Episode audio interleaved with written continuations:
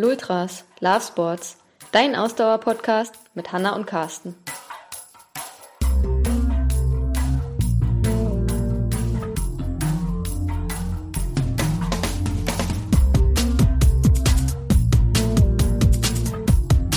Ähm, also es gibt so ganz viele Sachen, die ich einfach mal ausprobieren wollte und Surfen gehörte definitiv mit dazu. Bin dann jahrelang gar keine anderen Wettkämpfe gelaufen, außer jedes Jahr ein Marathon.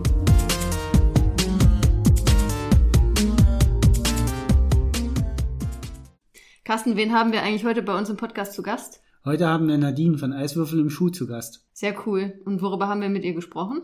Mit ihr haben wir über ihren Weg zum Triathlon gesprochen, wie sie bereits in jungen Jahren als Leichtathletin viel Sport gemacht hat und später dann ihre Berufung im Ausdauersport, um Triathlon und Marathonlaufen gefunden hat.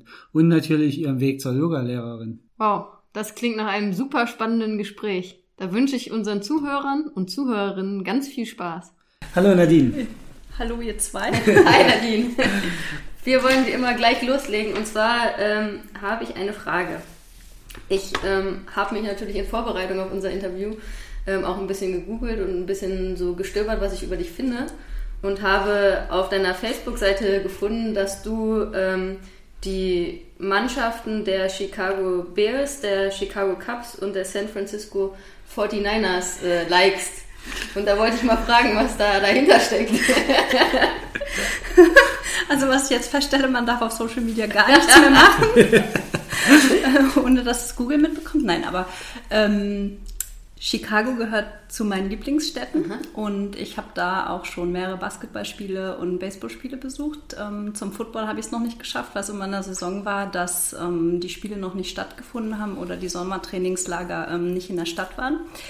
Steht aber noch auf dem Programm ganz oben auf der Liste. Und ja, San Francisco ist halt so die zweitliebste Stadt und ähm, eigentlich besuche ich überall, wo ich bin, auch Sportveranstaltungen und das ist auch erstmal egal, was es für eine ist.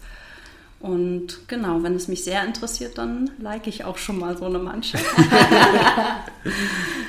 ja, sehr cool. Also ich fand das ja total spannend, weil wir sind ja, wir ticken ja da sehr ähnlich. Also auch wir äh, ähm, schauen eigentlich immer, wenn wir unterwegs sind, irgendwo auf Reisen, dass wir versuchen, eine Sportveranstaltung uns anzuschauen und wir mögen halt auch den amerikanischen Sport. Deswegen war ich ganz begeistert, als ich das bei dir gesehen hatte, weil das war so eine Seite von dir, da, da war mir gar nicht bewusst, dass, äh, dass du da auch sehr interessiert bist. Genau, einfach mal mehr genauer auf die Fotos gucken, die ich ab und zu ah! poste, weil dort gibt es nämlich ein Maskottchen und das Aha. kommt immer mit auf Reisen und das ist auch aus Chicago. Ah, okay. okay. Genau, ja. Interessant. Und ja, wie kommt es, dass du Chicago so äh, gerne magst? Weil ich schon ein großer Michael Jordan-Fan mhm. war, schon äh, sehr lange, seit der Kindheit. Und irgendwann hatte sich das ergeben, dass ich dort auch zum Basketball gegangen bin. Ich hatte ihn auch hier mal in Berlin getroffen, als er mehrmals hier war. Und oh. äh, ja, das war schon ein großer Wunsch und ja. großer Traum, der in Erfüllung ging. Also so ein richtiger Multisportmensch sozusagen. Also sowohl ja. im Passivsport, wo dich vieles interessiert, aber wir wissen ja auch, dass du aktiv sehr viel Sport treibst. Genau, also ich habe aber auch tatsächlich mal Basketball gespielt, genauso mhm. wie ähm, Handball, Basketball in der Schulmannschaft. Und ähm, ganz früher hieß es ja noch Korbball. Und Stimmt. dann ähm, Handball, parallel immer Leichtathletik dazu und tatsächlich auch mal ganz, ganz früher, noch zu Zeiten vor der Wende, war ich bei einer russischen Gymnastiklehrerin. okay. Also alles wirklich parallel oder so mm, mit Überschneidungen? Genau, also Leichtathletik, Gymnastik mit Überschneidungen zum Schwimmen. Dann nur noch Leichtathletik und ähm, Basketball und irgendwann Basketball und Handball mit Überschneidungen, bis ich dann nur noch dem Laufen verfallen war. Okay, aber wie kommt man denn vom Gymnastik zum Handball? Also das sind ja nur zwei so weit voneinander entfernte Sportarten. Ja, ähm, ich war dann irgendwann so weit, dass Leichtathletik mir tatsächlich als Kind zu einseitig war, in okay. dem Sinne, dass ich da so sehr allein unterwegs war. Man hatte ja. zwar dort ein Gruppengefühl, aber die Wettkämpfe und auch das Training war oft sehr ähm, ja, auf, man war auf sich allein gestellt, auch wenn man Trainer um sich hatte. Und ähm, vor der Wende war es ja tatsächlich so, dass man extrem gut begleitet wurde im Sport. Mhm. Aber das hatte mir dann nach der Wende nicht mehr gereicht, weil da ging es dann tatsächlich bei uns in der Stadt in Brandenburg alles ganz schnell bergab. Und das Einzige, was sich so richtig festgehalten hat, waren eben die Mannschaftssportarten. Okay. Und da habe ich dann einfach auch für mich als neben der Schule, ähm, um mit Freunden zusammen sein zu können, die Möglichkeit gesehen, Sport zu machen und gleichzeitig das so ein bisschen sozial zu verbinden. Mittlerweile wissen wir, machst du Triathlon und gehst surfen, machst Stand-up-Paddling? Genau. Wie kam es dazu, dass du, dass du irgendwann das Surfen für dich entdeckt hast? Ähm, also es gibt so ganz viele Sachen, die ich einfach mal ausprobieren wollte und Surfen gehörte definitiv mit dazu und ich habe das dann auch gleich mit einem im Urlaub mit einem ähm, Anfängerkurs, so fünf Tage, Hauruck-Aktion und das lief auch überraschend gut, aber da ist eben auch der Hintergrund, ich glaube, wer so sehr sportlich eben hm. schon von Hause aus ist und auch so Balance-Geschichten wie Rollschuhfahren, ähm, Skaten und ähm, alles, was in die Richtung geht, kann, der ist, glaube ich, auch beim Surfen ganz gut mhm. aufgehoben und kann das dann relativ zügig lernen. Okay. Und ist, ist für dich diese, diese Multisportentwicklung, die du da hast, auch das, wo du dich am wohlsten fühlst? Oder hattest du irgendwann mal so eine Phase, wo du gesagt hast, in der Sportart wäre ich jetzt gerne mal so gut geworden, dass aus mir ein ein Star der Sportart geworden oder hätte werden können? Also ich dachte schon, dass meine Zukunft im Leichtathletik liegt ähm, vor der Wende und habe das ja auch sehr intensiv betrieben als Kind. Aber durch den Wechsel war das dann einfach irgendwann gar nicht mehr so relevant, weil es mhm. diese Förderung auch gar nicht mehr gab ähm, nach der Wende. Und sich da auch die Prioritäten dann einfach auch verschoben haben. Und irgendwann war schon der Punkt, dass ich nur noch gelaufen bin, dass ich allen Mannschaftssportarten den Rücken gekehrt habe, weil ich aufs Land gezogen bin und da gab es halt tatsächlich einfach mal gar nichts. Also in so einem Dorf zu leben, wo es nur 200 Einwohner gibt und da ist die, der, das Durchschnittsalter bei, keine Ahnung, vielleicht 50, 60, dann hat man als Jugendliche nicht so viele mhm. Möglichkeiten, sich da auszutoben, außer laufen zu gehen. Ja. Mhm. Und ähm, genau, das habe ich dann gemacht. Und weil ich ähm, immer schon sehr großen Respekt vor langen Distanzen hatte, war für mich aber eigentlich klar, dass genau da drin der Reiz liegt. Also okay. ich habe dann auch sofort mit Marathon angefangen, statt mich vielleicht erst einmal auf die 10 Kilometer oder Halbmarathon zu konzentrieren.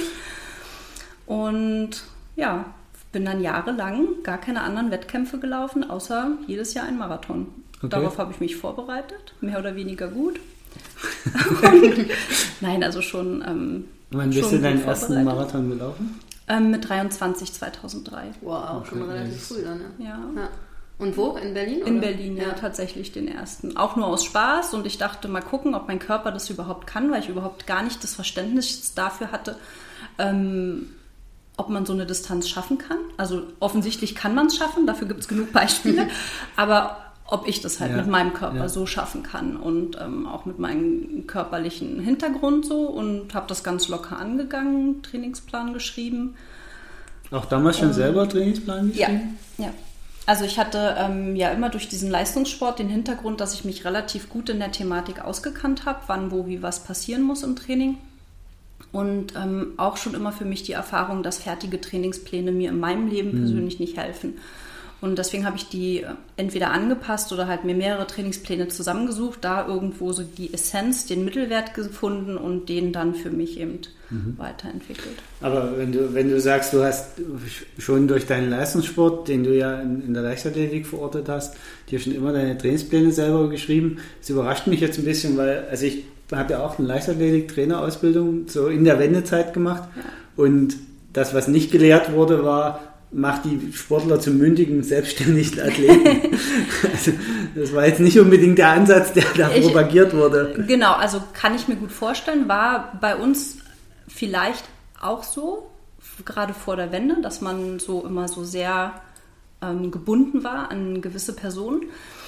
Aber für mich blieb halt einfach auch gar nichts. Du bist dann auf dem Land und was willst du machen? Also entweder du richtest dich nach einem Plan, den du kaufst oder irgendwoher bekommst. Mhm. Damals gab es ja auch noch nicht das Internet, so wie es heute gibt. Oder du guckst, dass du selber irgendwie dich dadurch manövrierst. Mhm. Und das hat dann auch für einen Anspruch, einfach ins Ziel zu kommen, ausgereicht. Jetzt müssen wir natürlich ganz schnell gucken, was deine erste Zielzeit war. Also ich weiß es nicht ganz genau. Ich, ich schätze mich immer besser ein, als es dann tatsächlich war, aber es war irgendetwas zwischen viereinhalb und fünf Stunden. Ja, was ja jetzt aber für, für den ersten Marathon und für 23 jetzt auch. Ziemlich gut Ja, ist, ne? also ich hatte so, also rückblickend äh, habe ich so das Gefühl, ich bin gegangen. Ne, so. Und auch streckenweise wirklich so sehr langsam gegangen, aber irgendwann war ich dann im Ziel. Und es war großartig. Und dann auch gleich für den nächsten angemeldet? Oder dann erstmal so, pff, okay. Ja, also ich wusste dann schon, dass ich den nächsten machen will und den nächsten bin ich dann in Rostock gelaufen. okay. Ja, also für mich einer mit der schönsten. So bei dem, den's, äh, also dieser Rostocklauf, den es auch gibt, im August immer dieser Abend-Nachtlauf. Ja. Okay. Ja, weil der steht irgendwie auch bei uns immer noch so auf der Liste, den ich gerne mal machen würde, aber irgendwie passt das, hat das bisher noch nicht so reingepasst. Im August ist irgendwie immer so ein Termin für einen Marathon. Ja. Hm. Gerade wenn man im Frühjahr viele oder wenn man im Frühjahr ein Highlight hat und dann vielleicht im Herbst noch ein Highlight und dann im August nochmal eben so einen Marathon laufen, ist halt schwierig, äh, immer irgendwie so reinzukriegen. Aber irgendwann, glaube ich, werden wir da auch mal laufen. Also ich bin ihn schon zweimal solo gelaufen und einmal in der Staffel. Mhm. Und das war jedes Mal wieder schön. Also ich könnte mir auch vorstellen, dass ich dann noch mal ein drittes Mal laufe. Ja. Okay. Also, Macht ihn noch interessanter für uns. Vor allem, weil es auch so ein Abendlauf ist. Also wir sind ja auch gar nicht so die Morgensportler eigentlich und die meisten Wettkämpfe sind ja doch früh morgens und so ein. Abendwettkampf ist Also erstmal sowieso ich ich, ich habe schön. nur immer ich, im Kopf, dass so man da mit der Fähre zum Start fährt. Beim Halbmarathon. Beim Halbmarathon. Ach, das ist nur beim Halbmarathon. Mhm. Ist, Ja. Okay, dann. äh, Oder? Nein. Doch? Also ich. Also ich weiß, die, der, der uns das erzählt hat, der hat es beim Halbmarathon gelaufen. Ne? Ja, ja, der ist Halbmarathon Ja. gelaufen. Aber ich, Ich bin noch mal mit einer Fähre dann beim Staffel, das war quer, was ist es, die Warnow da? Äh, Genau. Rüber und auf die andere Seite und dann Gartensparte. Ja, genau. Also man läuft ja, durch diesen Warnow-Tunnel dann zurück quasi Ja. Und äh, fährt hinwärts äh, mit der Fähre darüber. Aber ich bin mir auch gerade nicht sicher, ob das nur für einen Halbmarathon gilt und für die Staffeln oder ob das für alle gilt. Also ich glaube, das ist nur für den Halbmarathon und dann halt für streckenweise die Staffel. Und das Schöne daran ist, wenn du als Marathonläufer den Warnow-Tunnel durchquerst, kommst du hin. Also erstmal ist sowieso Tunnellaufen immer sehr schön, wenn man die Schritte so schön hört. Aber wenn du rauskommst aus dem Tunnel, kommt der Halbmarathon dazu. Wenn du so Ah, eine okay. gewisse Pace hast, dann ist ja triffst du halt auf die anderen Ja. Läufer. Was ich eben sehr gut finde, weil man dann immer auch mit anderen zusammen ist. Es Ja, kann störend so sein. einsam, ne? Genau, es Ja. kann störend sein, dass man dann sich irgendwie in die Quere kommt, aber ich fand das jedes Mal immer sehr schön. Ja, insgesamt ist es, glaube ich, also wir sind ja jetzt auch eher so, so Gruppenläufer, die, die, die eher große äh, Menschenansammlungen bei, bei Läufen bevorzugen. Ähm, deswegen ist es, also wir würden es, glaube ich, auch mehr schätzen, wenn, wenn die Strecke wieder voller wird Ja, irgendwann. gerade bei der Marathondistanz, ne, wo du einfach lange unterwegs bist und da bist du schon immer froh, einfach nur, wenn du ein paar Leute um dich hast. Ne? Also es ist halt, als wenn man so einsam durch die Gegend Ja. läuft. Das ist mental, glaube ich, viel, viel schwieriger. Ja, Oberelbe hat, glaube ich, das gleiche Phänomen und da ist es nochmal, fand ich es ähm, sehr viel erfrischender für die Marathonläufer, weil man dann ja nur gerade Ja, am Wasser. Kann ich bestätigen. Also ich bin zweimal auch schon den Marathon da gelaufen, auch schon äh, ein paar Mal den Halbmarathon. Ähm, ja, sonst wird es da sehr einsam und es zieht sich einfach irgendwann, Ja. weil man ja nur geradeaus läuft. Ne? Ja. Das stimmt. Wobei bei Oberelbe ist es ja immer davon abhängig. Also ja, es, es zieht sich und man läuft immer runterwärts, aber wenn dann wenigstens der Wind von hinten kommt die ganze Zeit, dann geht es immer noch. ja, aber meistens kommt dann- er von vorne. Ja, wenn man dann allerdings 42 Kilometer Gegenwind hat und sieht niemanden auf der Strecke, dann wird's. Das stimmt schon, das ist äh, nicht unbedingt das Angenehmste. Genau, also wir haben ja jetzt schon über deinen ersten Marathon gesprochen. Ja. Ähm, und das ist vielleicht auch ein ganz schöner Übergang. Ähm, und zwar, bevor wir jetzt noch genauer in den Triathlon reinkommen, würde ich dich gern fragen, was war für dich dein größeres Highlight oder vielleicht auch so aus emotionaler Sicht dein erster Marathon oder dein erster Ironman? Oder kann man das überhaupt nicht vergleichen und beides war für sich irgendwie ganz speziell? Also ich glaube, an dem Punkt, wo ich jeweils war, war das schon dann immer das Größte. Ja. Also definitiv. Und ich glaube, das gibt auch, egal ob man jetzt einen Marathon läuft oder 10 Kilometer oder 15 oder 20, ein Halbmarathon, ähm, wenn man die Distanz geschafft hat, die man sich vorgenommen hat, die man vorher nie gelaufen ist. Und meist ist es ja so, dass man im Training die Distanzen gar nicht absolvieren kann oder wird. Dann ist es einfach, ja, ein herausragendes Gefühl, was man so vielleicht noch nie woanders in einem Wettkampf erlebt hat und das dann irgendwie immer emotional. Aber den größten Spaß beim Zieleinlauf hatte ich schon bei meinem ersten Triathlon. Ja. Ja. Dein erster Triathlon oder dein Mein erster, erster dein Triathlon. Erst, okay, und Ja. wa- was war dein erster Triathlon? Der Berlinmann, die olympische Distanz oder ja, oder ist- was ist das da? Sprint, oder? weiß ich gar nicht genau. Ja, Beim ich Berlin glaube, das ist, ist nicht eins diese Sprintdistanz und das andere ist gleich die Mitteldistanz. Genau, oder? Also glaub, die zumindest, zumindest heute. Also ich weiß nicht, wie es vor Ja. einigen Jahren noch war. Und ja. das war, es hat einfach so viel Spaß gemacht. Ja, Und da war dann auch sofort klar, okay, du, Ja. hast, du hast deine Sportart gefunden. ja definitiv. Und wie bist du zum Triathlon gekommen? Einfach nur so reingerutscht oder? Also ich bin ja erstmal jahrelang ähm, nur Marathon gelaufen und habe aber durch meine Familie dann irgendwann mir ein Rennrad gekauft. Und ich glaube, wenn ich das nicht gehabt hätte, dann wäre ich auch nie zum Triathlon gekommen, weil die Schwelle dann einfach viel größer geworden ist, wenn man gleich zwei weitere Sportarten mit lernen möchte oder sich da erstmal so ein bisschen Kenntnisse aneignen will, Trainingserfahrung sammeln. Und dann bin ich vier Jahre ungefähr immer mit Männern mit dem Rennrad unterwegs gewesen. Und Schwimmen habe ich schon auch mein Leben lang gemacht. Also konnte ich schon immer irgendwie und habe das auch in der Schule immer toll gefunden. War dann zwei Jahre beim Uni-Schwimmen und ähm, beim da nannte man es Langdistanzschwimmen, waren aber tatsächlich nur zwei Kilometer, die man da geschwommen ist. Aber ähm, wir waren immer unheimlich stolz nach dem Training auf uns. Und ja, irgendwann habe ich dann eins und eins plus noch eins zusammengesetzt und äh, dann kam Triathlon raus. Und dann wollte ich es probieren. Okay. Ähm, Ja. Welche der drei Disziplinen bevorzugst du? Laufen. Ja, laufen. also- ja, ich glaube, wer von einer Sportart kommt, der wird Ja, doch immer das so bleibt da. irgendwie so ja. die, das Highlight, ne? Das, das geht uns, glaube ich, so ähnlich. Ich Äh, was heißt so ähnlich? Also bei mir ganz, ganz, ganz doll. Aber äh, also bei dir ist das ja dann ziemlich cool, dass du schon so den Background irgendwie hattest, dann von Schwimmen und dann auch so ins Rennradfahren wirklich reingekommen bist. Ja. Das ist bei mir zum Beispiel ja total anders. Ich bin irgendwie Läuferin und dann gut Triathlon ist irgendwie spannend und interessant und ähm, jetzt habe ich ja dieses Jahr auch mich wieder dazu entschieden, quasi nochmal neu als Rookie, so sehe ich das, in den Triathlon reinzukommen. Also ist für mich halt eine riesen Herausforderung, weil ich bin halt über, ich bin nie irgendwie groß geschwommen. Und ähm, auch beim Radfahren ähm, bin ich nicht besonders gut. Also das ist halt echt so, also was Spaß macht, weil es ist ein, halt, wie gesagt, eine riesen Herausforderung tatsächlich, erstmal ordentlich zu schwimmen überhaupt, ordentlich kraulen zu lernen und auch eben im Rennradfahren einigermaßen irgendwie da ähm, über die Strecke zu kommen. Und das Naja, ist ja bei dir dann eigentlich perfekte Vorzeichen gewesen, ne? wenn du von klein auf geschwommen bist. Das ist ja, mei- bei den meisten Triathleten ist ja das Schwimmen so, ne? Also du hast ja viele Ausdauersportler, die sagen, ja, ich bin Läufer und ich fahre auch Rennrad und dann sagen die immer, ja, guck mal, dann brauchst du nur noch eine Disziplin, dann kannst du auch mal Triathlon. Und dann immer alles, oh nee, aber Schwimmen geht gar nicht. Ja. So. Wobei ja Schwimmen immer eigentlich die kürzeste Distanz ist. Also eigentlich Genau. Ist es ja gut machbar und man kann ja auch einfach mit Brustschwimmen anfangen. Ne? Ja, es gibt auch ja genug Ding. Beispiele, die mit Brustschwimmen fast genauso schnell sind. Bei dir war das am Anfang auch so, Carsten, ne? Du bist Ja. äh, ähm, bei deinen ersten Triathlons, ich erinnere mich noch, da bist du immer Brust geschwommen. Du warst einfach auch schneller mit Brust als mit Kraul am Ja, Anfang. ich, ich war tatsächlich unsicherer ne? Ja. mit, mit, mit Krauel. Also mich hat man relativ schnell am Anfang aus dem Rhythmus bringen können Mhm. beim Kraulen. Und dann, damit du halt keine Panik kriegst im Wasser, wechselst du halt auf Brustschwimmen und das, damit findest du dann die Ruhe.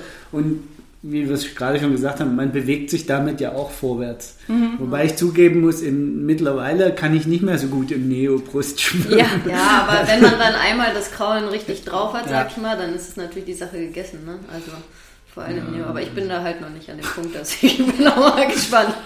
Ja, ich weiß noch, als du beim ersten Triathlon aus dem Wasser kamst, hast du schon sehr gruselig geguckt. Naja, ich habe tatsächlich auch das erlebt, wie das, glaube ich, vielen geht, äh, weil, also ich habe ja in meinem Leben nur zwei Triathlons gemacht, vor vier Jahren. Ähm, der erste war auch eine Sprintdistanz. Was war das hier? Wer Berlinsee, den Genau. gibt's glaube ich, gar nicht mehr. Nee, den Ne? gibt's Und das war, ich glaube 400 Meter Schwimmen war das nur. Aber ich hatte halt auch das Problem gehabt, dass ich äh, vorher nicht im Freiwasser groß geübt habe und dann habe ich halt Panik gekriegt. Äh, oder was heißt Panik, aber halt dieses typische, ne? Du schwimmst im Freiwasser, siehst den Boden nicht, was du im Schwimmbad sonst immer siehst und denkst so, oh mein Gott. und dann bin ich da wirklich Oma Brust geschwommen, mit Kopf aus dem Wasser. und war einfach nur froh, als ich aus dem Wasser war. Ähm, genau. Wie organisierst du dich im Moment beim Schwimmen? Ich weiß ja, dass du nicht so gerne Kacheln zählst. also im Moment organisiere ich mich so, dass ich im Trainingsplan, wir haben, also meine Trainerin und ich, wir haben uns jetzt darauf geeinigt, dass wir in den Trainingsplan schreiben, einmal die Woche schwimmen.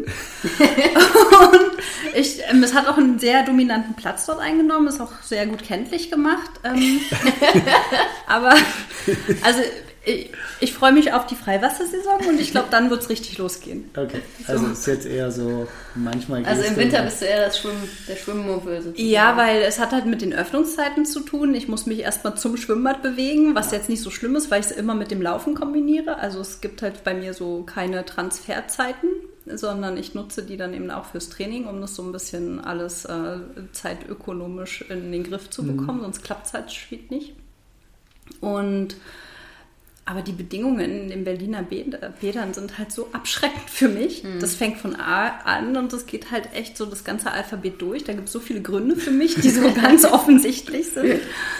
Und deswegen ähm, meide ich es eigentlich tunlichst. Ist aber, glaube ich, bloß eine Sache der Motivation, die ich okay. nicht habe. Ja, also wir müssen ja zugeben, ähm, wir sind jetzt auch schon ein paar Mal überrascht worden, dass wir vor Zoom Bad fahren. Also wir gehen im Moment viel ins Spreewaldbad. Zum einen aus Distanzgründen, weil es halt gleich um die Ecke ist. Und zum anderen, weil ich finde es tatsächlich dort besser, weil es wasserwärmer ist. Also wenn man viel Techniktraining macht, mhm. finde ich es halt besser, wenn das Wasser ein bisschen wärmer ist. Wie im ja. SSE ist das Wasser relativ kühl für, für Techniktraining, finde ich jetzt. Also eher untypisch, glaube ich. Ne? Die meisten äh, Triathleten oder Schwimmer sind ja eher ja, so, ja, wir, wir machen Sport, weil die alle warm, nur, aber wir mögen es lieber. Ja, weil die aber alle auch nur ballern im Wasser. Ja. Also viele gehen ja ins Wasser, schwimmen da ihre zwei, drei, vier Kilometer und dann sind die wieder weg. Möglichst am Stück, ohne, ohne eine Technikübung zu machen, ohne mal einen Sprint einzulegen möglichst in konstantem Tempo ja. Strecke schwimmen und dann äh, schnellstmöglich wieder nach Hause. Ja, aber ähm, wir sind halt auch beide so Friesepeter, sage ich ja, mal, das, das muss man auch dazu sagen. Ja. Also aber, ich mag auch gern warm ja. und ähm, vor allem ähm, mit Bahnen, die kenntlich gemacht sind und vor allem mit Bahnen, die organisiert sind, noch viel, viel wichtiger. Ja. Und ja, gut, das muss man im Spreewaldbad erstmal manchmal ein bisschen durchsetzen, die Organisation. Aber also das funktioniert eigentlich ja, ganz gut, ja. Im Großen und Ganzen klappt das eigentlich. Aber ja. wir wissen, was du meinst, also ähm, ja. mit den Bädern in Berlin. Also das ist, äh, und für uns ist es auch immer eine Hürde. Ne? Das Schwimmtraining ist auch immer eine Hürde. Ja, weil du hast halt, äh, also, die, also tatsächlich ist es für uns die, die Distanz. Eigentlich von, von den Öffnungszeiten her wäre das SSE für uns super, weil mhm. 6.30 Uhr bis 22 Uhr wäre okay. Da kriegt man die Schwimmzeit schon unter. Das ist aber sowohl für Hanna als auch für mich zu weit weg vom Büro und dadurch wäre es immer ein Riesenaufwand hin und wieder zurück. Und das, das machen wir dann meistens nicht. Und das Spreewaldbad, die haben halt, machen früh erst um 8 auf. Und abends ist es halt sehr voll, weil viele, mhm. viele da dann schwimmen. Ja. Und du nur eine Bahn öffentlich hast, der Rest ist in Berlin ja an Vereine vergeben. Das, das ist halt so ein bisschen ein, ein problematisch, aber ansonsten, ja, es ist halt wie es ist. Also ich und aber wenn du sagst, du ähm, freust dich schon auf, also auf die Saison, wenn du im Freiwasser schwimmen ja. kannst. Also wo schwimmst du dann in, in Berlin im Freiwasser? Ähm, Brandenburger Seen, ah, unterschiedliche. Okay. Und wenn ich jetzt zum Beispiel bei meiner Familie bin, die am See leben, dann bin ich auch immer im See. Ja. So. Und ich komme halt auch von da, deswegen hatte ich mit Freiwassertraining oder überhaupt Freiwasserschwimmen nie Probleme. Hm und ähm, da auch einen riesen Spaß dran und trainiere auch am liebsten alleine im See und schaue auch, dass der See nur dann mir gehört. und ja, das ist schon eine sehr, sehr schöne Situation. Und dann sind die Schwimmzeiten oder ja, die Kilometer dann auch egal leichter. und könnte auch jeden Tag Training sein. Naja, also so von außen beobachtet, also wie gesagt, ich habe ein Jahr mal zwei Triathlons gemacht, aber ansonsten bin ich ja eigentlich Läuferin und habe jetzt erst dieses Jahr wieder mit dem Triathlon-Training angefangen. Aber durch Carsten ähm, kenne ich ja doch viele Triathleten und bin viel auf Wettkämpfen gewesen. Aber es ist ja eigentlich so, wenn man, sag ich mal, das Schwimmen so einigermaßen drauf hat, die Technik äh, irgendwie im Griff hat, dann ist das Schwimmtraining ja eigentlich auch nicht das Problem. Und es ist halt auch einfach, je länger die Distanzen werden, desto extremer ist es ja dann eigentlich noch, dass du einfach die wenigste Zeit schwimmst. Ne? Bei einem ja. Ironman bist du halt einfach viel, viel weniger im Wasser, als dass du irgendwie radelst oder läufst. Und von daher, ähm, wenn man jetzt nicht so Ambitionen hat, dass man jetzt sagt, oh, ich muss jetzt unbedingt im Schwimmen da ganz vorne irgendwie aus dem Feld rauskommen, ähm, ist es, glaube ich, auch ausreichend, ne? wenn man so ein bisschen sein Schwimmtraining einfach beibehält. Ja. Und ansonsten ähm, ist es, glaube ich, gar nicht notwendig, dass man da, wer weiß, wie investiert ins Training. Ne? Ich muss auch für mich sagen, über die letzten, also ich habe das in den letzten zwei Jahren gesehen, als ich mich dann auf die zweite und dritte Langdistanz vorbereitet habe. Die Zeit, die ich investieren muss, um da Minuten rauszubekommen, ja. ist für mich so ein hoher Aufwand. Also die Technik ist schon in Ordnung. Ich bin halt einfach nur langsam oder gemütlich unterwegs oder ich habe halt auch nicht so, sage ich mal, den Wumms dahinter, mich schnellstmöglich vorwärts zu bewegen, mhm. beziehungsweise auch im Kopf gar nicht den Willen, mich bei meiner ersten Sportart an so einem langen Tag so ja. zu stressen, nur weil ich halt fünf Minuten oder drei Minuten oder auch nur zwei Minuten schneller schwimmen möchte, ja. um dann völlig aus dem Wasser heraus dann erschöpft zu kommen und ja. gar keinen irgendwie rechts und links mehr wahrnehmen zu können, weil ich so kaputt bin von der ersten Sportart. Dafür ja. ist es mir halt auch viel zu wichtig, dass es auf dem Rad einigermaßen läuft, dass ich halt gut durch den Wechsel komme. Und dann. Also es ist ja tatsächlich auch äh, wissenschaftlich nachgewiesen, dass der Aufwand fürs Schwimmen, um sich da zu verbessern, mit Abstand der höchste ist. Also es gibt ja so, so äh, Untersuchungen, die sagen, dass du ungefähr also um wirklich richtig effizient zu trainieren und, und dich wirklich qualitativ extrem weiterzuentwickeln, musst du eigentlich das, das Dreifache von dem, was du im Wettkampf schwimmst, pro Woche schwimmen. Echt? Ja, damit das dich wirklich weiterbringt. Also man sagt 9, also 9, das, also da gibt es so eine Formel, die das ausrechnet. Da kommt die dreifache Distanz raus. Das sollte man mindestens schwimmen pro Woche, damit man sich qualitativ weiterentwickelt. So, wenn man das mal auf die Langdistanz hochrechnet, sind das fast zwölf Kilometer, ja, die du dann in der Woche schwimmen musst. Eine Menge. Ja. Das ist eine Menge Holz. Also das ist äh, bei, bei durchschnittlichen äh, Schwimmern ist das mindestens viermal die Woche schwimmen gehen. Ja. Und dann muss man sich halt einfach fragen, ob es einem das wert ist. Ja, und, und das ist halt auch immer, wie du schon auch gesagt hast, Nadine, es ist halt von den drei Disziplinen in der Regel auch der meiste Zeitaufwand, ne? weil du musst erst zum Schwimmbad hin Schwimmen, Duschen bla bla, und wieder zurücklaufen. Und Radfahren kann man eigentlich direkt aus der Haustür raus oder im Winter, wenn man auf der Rolle trainiert, äh, zu Hause direkt einfach machen. Und Schwimmen ist halt am Ende der meiste Zeitaufwand dann. Ne? Ja. Also ich habe auch die Erfahrung gemacht, dass die kürzeren, das, also ich habe dann auch gar nicht mehr in die Länge trainiert. Also es gab schon mal Einheiten, die dann auch vier Kilometer lang waren. Also gerade auch im Freiwasser, da vergeht ja die Zeit dann schnell und wenn es warm ist, ist man ja sowieso dann gern lange drin. Ähm, und ansonsten, wenn ich in der Halle trainiere, dann ist es immer so zwei bis maximal drei Kilometer mhm. und das war es dann eigentlich ja, auch. Und da also fokussiere ich mich dann wirklich nur auf viel Intervalle. Also letztes Jahr hatte ich das Gefühl, ich bin nur Intervalle geschwommen. Also jedes Mal, wenn ich in den Plan geguckt habe, standen Intervalle drin, nur andauernd. Aber es hat es dann auch gebracht. Ne? Ich bin halt wenig geschwommen, aber dafür meines Erachtens sehr effizient unterwegs gewesen. Und das reicht dann. Ja, also das, das ist ja auch äh, das, das was, was dann die Kehrseite der Medaille ist, äh, was die wissenschaftlichen Untersuchungen tatsächlich auch liefern. Die sagen, entweder du schraubst es so hoch, dann gibt es einen qualitativen Sprung, oder du sagst halt, okay, ich, ich habe nur zweimal die Woche, die meisten gehen zweimal die Woche schwimmen, so mhm. je nach Leistungsvermögen kommen dann halt zwei bis dreieinhalb Kilometer pro Einheit raus. Ja. Und wenn man das effizient gestaltet und geschickt gestaltet, ist das auch völlig ausreichend, um sicher durch einen Triathlon durchzukommen.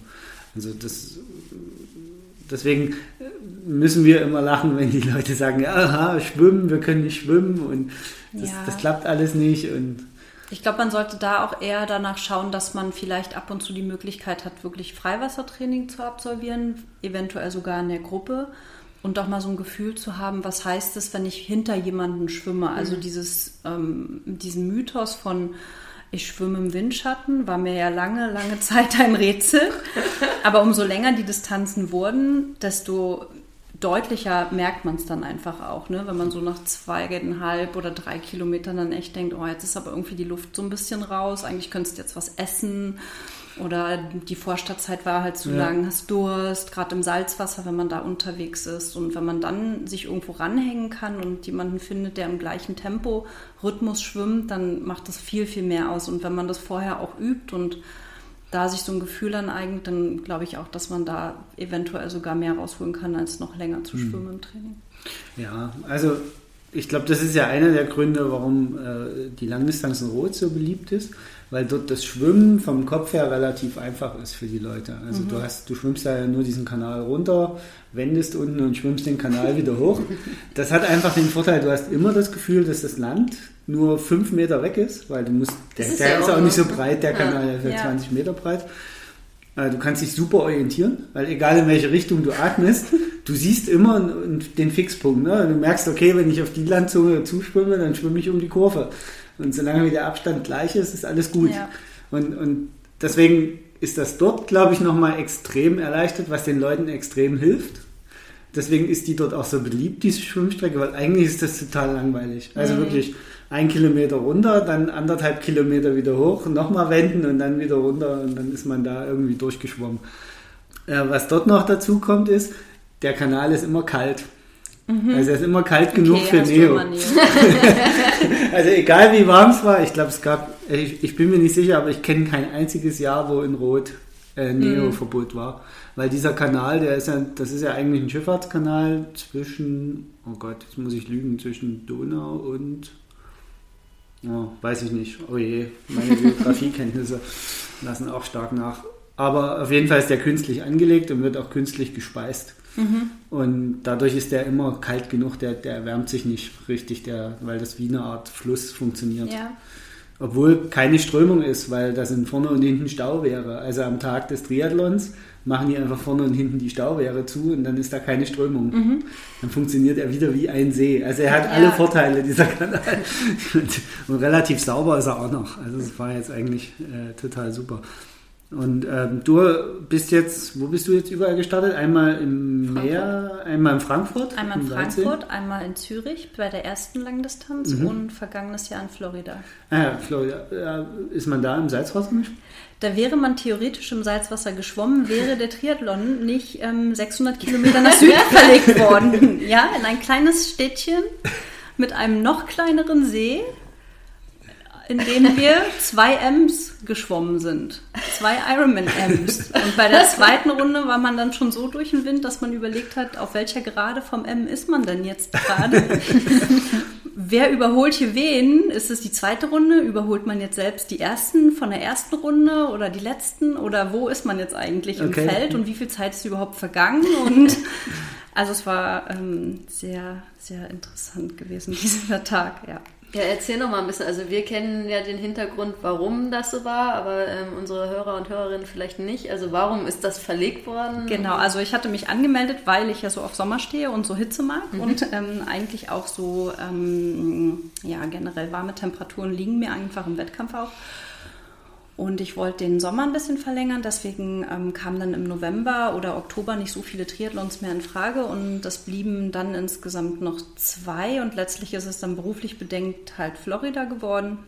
Eigentlich eine Radstrecke und eine Laufstrecke mit so gefühlt null Höhenmeter, weil es immer am Golf von äh, Mexiko lang geht. Und das Schwimmen wäre dann halt auch im Salzwasser gewesen. Und tendenziell ist es da immer eine relativ schnelle Strecke. Es kann halt sehr windig werden natürlich. Ähm, Und es ist auch sehr unwahrscheinlich, dass es Anfang November einen Hurricane gibt. Aber bei meinem Glück und bei meiner Zuversicht, und ich wollte es ja bis zum Starttag nicht wahrhaben, aber ähm, es gab dann halt ja den Hurricane Michael. Der hat so schwere Verwüstungen angerichtet, drei Wochen davor, dass die komplette ähm, Ironman-Leitung erst einmal sich zurückgezogen hat und gar keine Kommunikation mit den Athleten aufgenommen hat, was schon für die Reiseplanung und für das eigene Empfinden halt sehr ähm, negativ war. So drei Wochen vor dem Wettkampf braucht man so eine Situation dann auch Nee. nicht, vor allem von einer Langdistanz, wo man schon so auf dem Zahnfleisch Ja. in den letzten langen Trainingseinheiten ist. Und zwei Wochen vorher wurde uns dann kommuniziert, wir verlegen den Wettkampf um 600 Kilometer nach Süden in eine kleine Stadt, die darin versiert ist, Triathlons auszurichten, denn die machen Haines City jedes Frühjahr den Ironman 73 Florida. Ah, okay. Und der Bürgermeister, der hat sich sofort bereit erklärt, das zu mitzuorganisieren und die Stadt zur Verfügung zu stellen, alle Leute zu involvieren. Und die haben es auch tatsächlich extrem gut geschafft, hätte ja keiner gedacht. Und ähm, also von der Organisation her bis zum Tag selber war das schon alles top, außer dass die Kommunikation hätte schneller sein können, meines Erachtens. Aber ähm, 3000 Athleten, die gemeldet waren, entweder die Chance zu geben, umzumelden, tatsächlich die Reisen umzubuchen.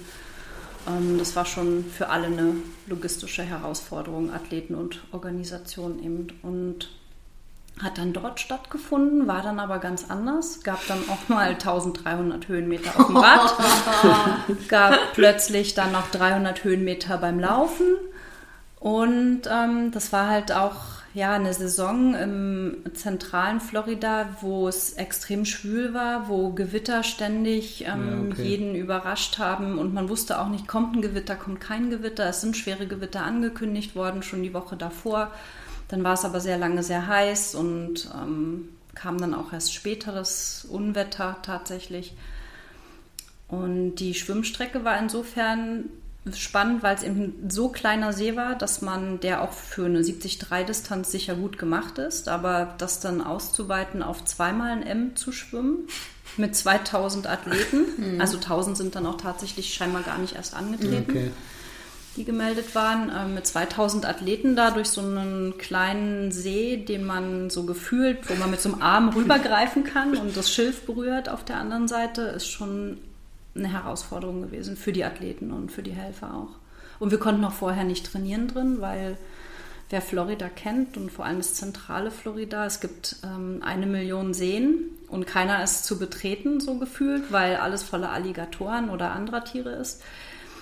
Sprich, wir hatten vorher auch keine Einschwimmzeit, auch am Morgen selber nicht. Und das macht es dann auch alles. Räumen nicht. die, äh, kontrollieren die den was nochmal? Oder? Also es waren halt sehr, also für so einen kleinen See waren extrem viele Boote draußen, so gefühlt. Und ähm, es hieß dann, es wird auf uns aufgepasst. Und es wurde auch in der offiziellen Kommunikation nicht gesagt, warum wir nicht trainieren durften. Aber es ist halt, wenn man einmal durch den See dann geschwommen ist, ist es auch ganz klar, dass man da sicherer draußen ist. Dort ist zwar ein Schwimmbad entstanden über die Jahre, also wie so ein Freibad ähm, am See. Aber ich glaube nicht, dass da jemand wirklich richtig drin schwimmt von den Amerikanern, von den Einheimischen. Es ist eher so, dass sie das vielleicht so als Liegewiese. Liegewiese mit ein bisschen Abkühlung ansehen und es ist auch sehr warm drin gewesen. Und im Prinzip war es so, dass bis unter, fast bis unter die Wasseroberfläche Algen gewachsen sind durch den kompletten See und man hat sich dann so mit jeder Armbewegung durch so einen Algensalat Oh. gewühlt. Das ist ja der Und- Tod für mich.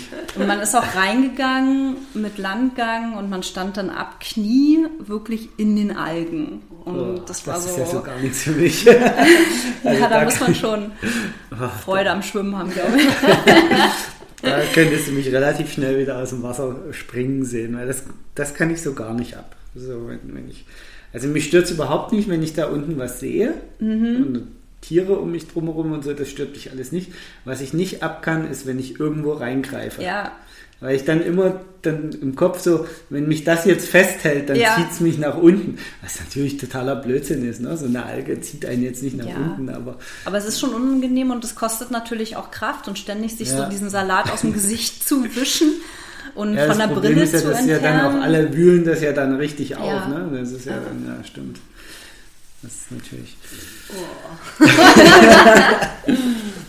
Ja, für alle, die das äh, nochmal äh, ausführlich nachlesen wollen, du hattest da ja einen sehr ausführlichen Bericht auf deinem Blog, den werden wir auf jeden Fall nochmal verlinken. Oder mehrere Berichte. ja, Ja, danke. genau. Genau. Da- ja, da war eine kleine alle- Reihe. Ja.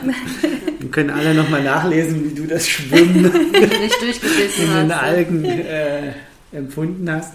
Und dann ging es raus auf die Radstrecke. Und, aber äh, ich meine, äh, wolltest du diesmal einen Triathlon wirklich ohne Höhenmeter machen? Weil ich meine, Frankfurt hat ja ein paar Höhenmeter, Naja, also- Zürich hat ja jetzt auch Also ein paar Höhenmeter. normaler, also die Idee ist schon in meinem Kopf immer, ich möchte gerne eine sehr unterhaltsame Radstrecke haben. Ah, okay. Aber es ging halt jetzt auch beruflich nicht anders und mir war klar, dass ich Frankfurt war insofern eine extreme Herausforderung für mich, die zweite ähm, Langdistanz, dass ich einfach im Kopf gar keine Zeit hatte, mich darauf vorzubereiten. Ich habe immer trainiert und das Training auch so genommen, wie es war und hatte Spaß daran, aber es war im Kopf für mich gar nicht so richtig klar, ähm, dass ich da im, im Juli nach einem halben Jahr oder dreiviertel Jahr Vorbereitung eine Langdistanz zu absolvieren hatte. Und ich hatte auch überhaupt im Training nie so richtig Lust darauf, das zu machen. Und dann war es auch, bis ich dann meine Startunterlagen hatte in Frankfurt im Kopf so, eigentlich muss das jetzt auch nicht sein. Ne? Mhm. Also so ist jetzt, hast schön trainiert, ja.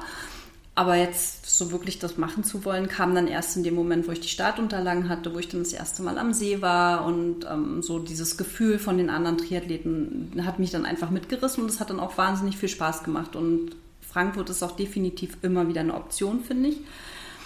Aber das wollte ich auf gar keinen Fall. Und bei mir ist es früher immer sehr turbulent. Es sind immer sehr viele Projekte, die ich bearbeiten muss und um dem so ein bisschen vorzubeugen, hatte ich dann letztes Jahr gesagt, okay, es kommt keiner im Frühjahr in Frage. Ich will einfach mal den Sommer zum Trainieren haben. Ich will jeden Sonntag mit meinem Fahrrad einfach lange draußen mhm. auf den mhm. Straßen sein und da auch die Ruhe haben, das machen zu können und nicht immer mhm. so das Gefühl, du musst jetzt da die mhm. Kilometer mhm. abreißen und du musst im Juli fertig sein. Und wer weiß, wie im April das Wetter ist, wie es im Mai ist. Und ne, mhm. ne, in Frankfurt das Jahr war es ja tatsächlich so, im Sommer war es mega heiß gewesen, aber das Frühjahr hat so lang sich auf sich warten lassen, dass ich auch im, ich glaube im Juni erst meine richtig lange Tour hatte mhm. mit einem okay. Zeitfahrrad draußen. Und das ist dann einfach auch im Kopf zu spät. Ja, letztes Jahr hätte es gut funktioniert. Ja, letztes Jahr hat es sehr gut funktioniert. aber, ja. Genau, aber das war für mich halt auch eine Top, also ein wirklich ein Top-Sommer, wo ich einfach nur Spaß am Trainieren hatte mhm. und es sich auch für mich so angefühlt habe, ja, du machst es jetzt für deine dritte Langdistanz, die ist im November, du hast noch richtig viel Zeit, ist kein Problem, wenn du krank wirst oder wenn du erschöpft bist von deinen Projekten vom Frühjahr, du hast eine Auszeit mit Urlaub dazwischen und kannst dich besser im Kopf auch organisieren. Mhm. Ne? Also es hilft ja auch nichts, wenn man so sehr organisiert in dem ist, was man tut, sondern man muss es ja auch im Kopf irgendwie für sich hinkriegen. Ja.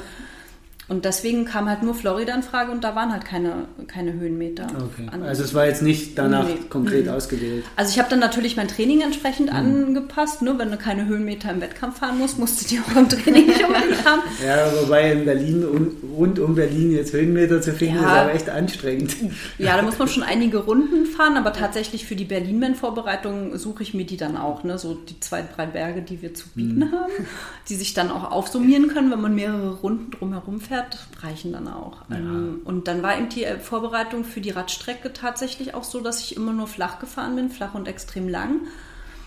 Und da war ich jetzt nicht so darauf vorbereitet, dass dann plötzlich da so Hügel hm. auftauchen mitten in der Landschaft. Ich, ich, ich, kann das sehr gut nachvollziehen. Also ich bin ja vor zwei Jahren das erste Mal bei Rad am Ring, 24-Stunden-Radrennen ja. an den Start gegangen habe mir da vorher auch die Strecke nicht so genau angeguckt. mir war das nicht so bewusst, dass der Nürburgring 500 Höhenmeter mhm. pro Runde hat. Ich hatte irgendwie 1500 Höhenmeter insgesamt im Training gemacht und dort musste ich dann pro Runde 500 Höhenmeter überwinden. Und da tat die erste Runde auch ziemlich weh und der Berg nahm auch überhaupt kein Ende. Ja. Also der war echt, der war, der wurde auch gefühlt bei jeder Runde um einige Höhenmeter erhöht. Mhm. Also ich hatte immer das Gefühl, da schüttet jemand permanent noch was drauf. Also das war, äh, von daher kann ich das ziemlich gut nachvollziehen, dass wenn man überhaupt nicht so mental auf Berg eingestellt ist, dann wird jeder Hügel, jede Bordsteinkante plötzlich zum Berg. Ja. Das ja. ist, äh, ja, das kann ich gut nachvollziehen. Ah, ich habe nochmal eine Nachfrage. Wie hast denn du das dann organisiert, wenn der Triathlon dann 600 Kilometer entfernt auf einmal stattgefunden hat? Bist du dann woanders? Hast du umgebucht? Bist ja. du woanders hingeflogen? Ja. Also ich habe das Ganze, also alles gecancelt halt. Mhm. Also was zu canceln ging. Hotel ging so, ohne weitere Kosten. Konnte mir dann eben bei Orlando ein relativ gutes Hotel noch ähm, organisieren. Und ich musste aber die Flüge mit wahnsinnigen Zusatzkosten mhm. eben komplett umbuchen, weil es sollte auch über Houston gehen. Ja. Äh, mit Zwischenlandung und dann eben nach Panama City Beach. Und jetzt ist es tatsächlich so gewesen, dass ich dann ähm, nach Orlando fliegen musste. Und es wäre natürlich eine Option gewesen, die Flüge einfach so zu lassen, aber dann hätte ich 600 Kilometer mit dem Auto ja. hin und zurück fahren müssen. War jetzt dann auch irgendwie für meinen Kopf hm. nicht wirklich eine Option, das jetzt eine Woche vor dem Wettkampf machen zu müssen. Mit dem ganzen ähm, Zubehör, was man halt so mit hat. Und ja, das war dann Also komplett umgebucht dann Alles, Flüge. ja. Und Hotel Be- natürlich auch. Genau, beziehungsweise es war halt eine Woche erstmal nur mit meinem Reisebüro immer hin und her telefonieren, Ja. ob es was Neues gibt, weil eben die Kommunikation nicht so schnell war vom Ironman. Ne? Also wo findet es statt, findet es überhaupt statt? Beziehungsweise am Anfang hieß es ja noch, die Lage ist zwar sehr, sehr schlimm in Panama City, aber man könnte es eventuell dort machen. Mhm. Und wir warten erstmal ab. Und dieses Abwarten, Ja, das ist ja ähnlich wie beim New York äh, Marathon 2012, Damals, ja. ne? wo, die, wo die auch bis am Tag vorher ja quasi versucht haben, das irgendwie zu organisieren und dann Waren alle da und dann hieß es, irgendeiner oh, die sorry, Reißleine gezogen ne? hat. Ja. Aber das ist doch, äh, war doch dann eine super mentale Vorbereitung. so, wenn man so Ja. gar keinen Kopf hat, sich eigentlich aufs Rennen vorzubereiten, Ja. sondern es äh, noch organisatorisch ganz woanders steckt. Ja, ich war dann auch wirklich, also dieser Punkt, den zu erreichen, endlich im Flugzeug zu sitzen, war das Schönste Ja, an dem das ganzen. Wettkampf überhaupt. So äh, einfach abschalten und du weißt jetzt, wo du hin musst, wo du aussteigst und wie es weitergeht. Ne? So. Ja. Und Haines City ist jetzt auch nicht so das Urlaubsdomizil, wo man dann so die geplanten zwei Wochen Herbsturlaub oder Winterurlaub verbringen würde wollen. Also hatte ich dann halt Orlando vorgezogen. Okay. Das war jetzt. Ähm, Ich dachte, du hast dich dann in einer dieser Oma-Cities da eingelassen. So. Da gibt es ja so diverse Ja. Geschichten über diese. Genau, gibt es auch tatsächlich. Ich habe auch einige so eine schönen Orte besucht und ähm, hätte ich es vorher gewusst, hätte ich es auch anders gemacht. Wäre dann halt nicht bei Orlando geblieben, weil da ist schon halt alles sehr, es ist riesig, unübersichtlich und die Autobahn, es wird alles im Moment neu gemacht und man hat so, also ich fand es viel, viel schlimmer als zum Beispiel alles, was um Großraum LA passiert, ähm, Okay. wo ich äh, im Sommer halt war. Und das war für, für mich halt auch dann anstrengend, so die Tage davor, weil wir immer gependelt sind, also meine Familie und ich zwischen Orlando und Haines City, Startunterlagen abholen. Dann gab es ja ein Unwetter, dann konnte abends das Essen nicht stattfinden, dann gab es dafür ein Picknick am nächsten Tag, was so nicht geplant war, dann wieder hinfahren und dann wieder zurückfahren, Fahrrad abgeben und so. Ähm, das war schon auch mit einem groß, jeden Tag wenigstens eine Stunde Auto hin und eine Stunde Ah, Auto okay, also zurück. schon so. hm. Das war dann auch anstrengend. Ähm, aber erstmal im Flieger zu sitzen und sich auf den Weg zu machen, war schon mal sehr schön. Und Dafür auf jeden Fall Respekt, dass du das trotzdem bis zum Trotz bitteren Ende durchgezogen Bitter hast. war es richtig. Und dir diese Medaille dann auch, äh, die hast du dir wirklich hart erarbeitet. ja. ja, aber die dritte sollte es dann schon sein. Also Ja. so zwei sahen irgendwie doof aus im Regal. Ja, irgendwie, wenn man dann schon mal da ist, ne, dann äh, muss man es auch irgendwie, irgendwie durch die Tür bringen. Ja. Das ist dann so. Ja, ähm, in den letzten Jahren hat sich ja auch noch eine zweite Leidenschaft bei dir ziemlich extrem entwickelt, wenn man so auf deinen Social Media Profilen unterwegs ist, äh, dass du viel Yoga. Ach so, ja. Hm. Ich habe gerade überlegt, was ich noch mache. Da gab es noch was. Genau, da komme ich auch gerade her. So. genau. Äh, wie kam es denn dazu, dass du zum Yoga oder dein, deine Liebe zum Yoga entdeckt hast? Ähm, was haben wir denn jetzt 2019? Ich habe vor, ähm, also ich habe 2007 mit einer Arbeit in Hamburg angefangen und war dort ein Jahr alleine ähm, und bin gependelt praktisch, habe von Montag bis Donnerstag oder Freitag in Hamburg gelebt und dann auch nicht so richtig gewusst, was ich mit mir anstellen wollte und war da auch relativ stur im Kopf, dass ich mich da nicht integrieren wollte. und habe dann mir abends einfach eine Beschäftigung gesucht, weil ich einen Ausgleich brauchte und hatte daher auch ähm, zu der Zeit nochmal wieder mir in den Kopf gesetzt, einen Marathon laufen zu wollen. Und habe dann morgens dort trainiert alleine und bin zur Arbeit gegangen, habe da das gemacht, was ich zu tun hatte und abends Zeit, was anderes zu machen. Und die Arbeit war halt sehr anspruchsvoll zu dem Zeitpunkt für mich und ich habe einfach nach etwas gesucht, was mal was anderes ist, als nochmal laufen zu gehen. Das hatte ich morgens immer schon, die Marathonvorbereitung und abends musste dann irgendwas anderes her. Und dann ähm, gab es ein Yoga-Studio direkt ähm, neben meinem Büro. Und dort bin ich dann hingegangen mit Kollegen. Ähm, fand das halt interessant, wie, wie die das dort unterrichtet haben, weil man hatte so eine gewisse, ich glaube, jeder, der Yoga mal noch nie gemacht hat, hat so eine gewisse Vorstellung davon. Die kann in alle Richtungen ähm, gehen. Und ich hatte dann eben meine auch. wurde dann überzeugt, dass Yoga ja ganz anders auch sein kann, als das, was ich mir gedacht habe. Ähm, und habe das dann bis vor vier Jahren eigentlich regelmäßig für mich alleine praktiziert, habe immer Workshops besucht, weil mich auch ein bisschen mehr der Hintergrund interessiert hat, mhm. über die Jahre auch die Philosophie, was steckt dahinter, ähm, wie kann man das erklären, warum es mir körperlich und geistig damit viel besser geht und vor allem auch, wie fördert mich das in meinem Sport auch tatsächlich. Mhm. Und vor vier Jahren hatte ich dann irgendwann so den Wunsch, dass ich das, was ich dort mache, ähm, mehr Raum geben möchte. Und dass ich, ich wusste nicht, ob ich unterrichten möchte, aber ich wusste, dass ich diese Workshops, die ich jedes Jahr so ein, zwei Mal besucht habe, mir nicht ausreichen übers Wochenende und dass ich einfach für mich ganz alleine ähm, eine etwas, ein etwas größeres Bild von Yoga haben möchte. Mhm. Und habe dann lange Zeit, also bestimmt ein Jahr, nach einer richtigen Schule gesucht, die, wo ich das lernen kann, was ich mir vorgestellt hatte. Und da kann ja alles in Frage kommen von ich gehe nach Thailand, Indien, auf Mallorca oder wir machen Spanien einen Retreat oder lerne das halt ähm, dort innerhalb von vier Wochen, mache dort eine Yogalehrerausbildung.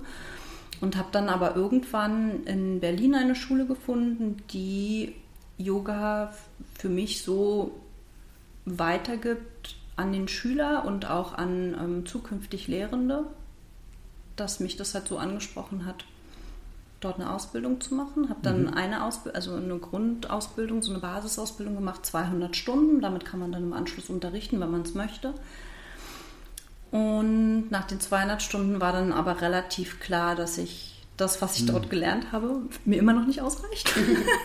und ich dann 500 Stunden machen wollte, also eine 500 Stunden Ausbildung. Und genau, die habe ich dann auch nach drei Jahren abschließen können. Ähm, das reicht mir jetzt immer noch nicht.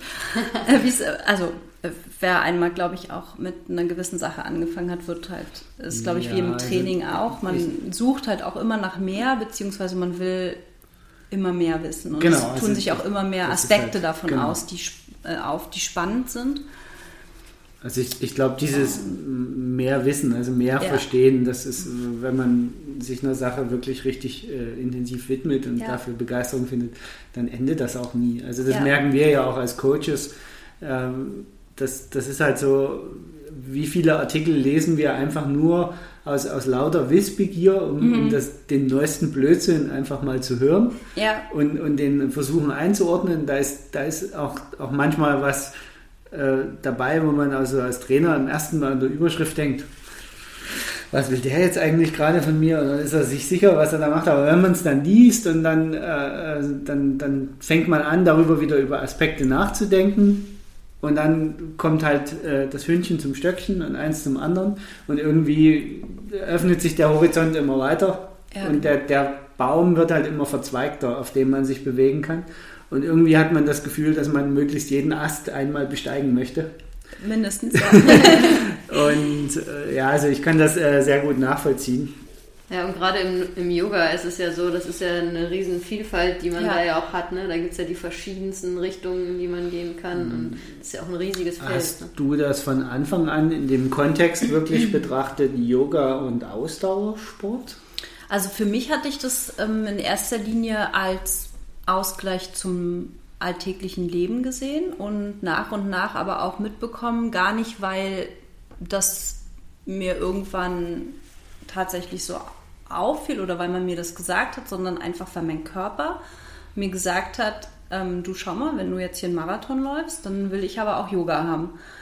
Und das ist auch heute, also heute habe ich auch wieder so einen Tag, wo ich dann denke, okay, wenn ich jetzt nach Hause komme, dann ist das Erste, was ich mache, ich habe so eine so eine Shakti-Matte. Das ist so eine, ähm, sieht im Prinzip aus wie so eine, wie so eine kleine äh, Matte. Mhm.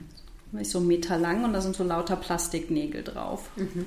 Und, ich, und, mein Körper schreit Aua. den ganzen Tag schon so förmlich danach, werf dich da drauf.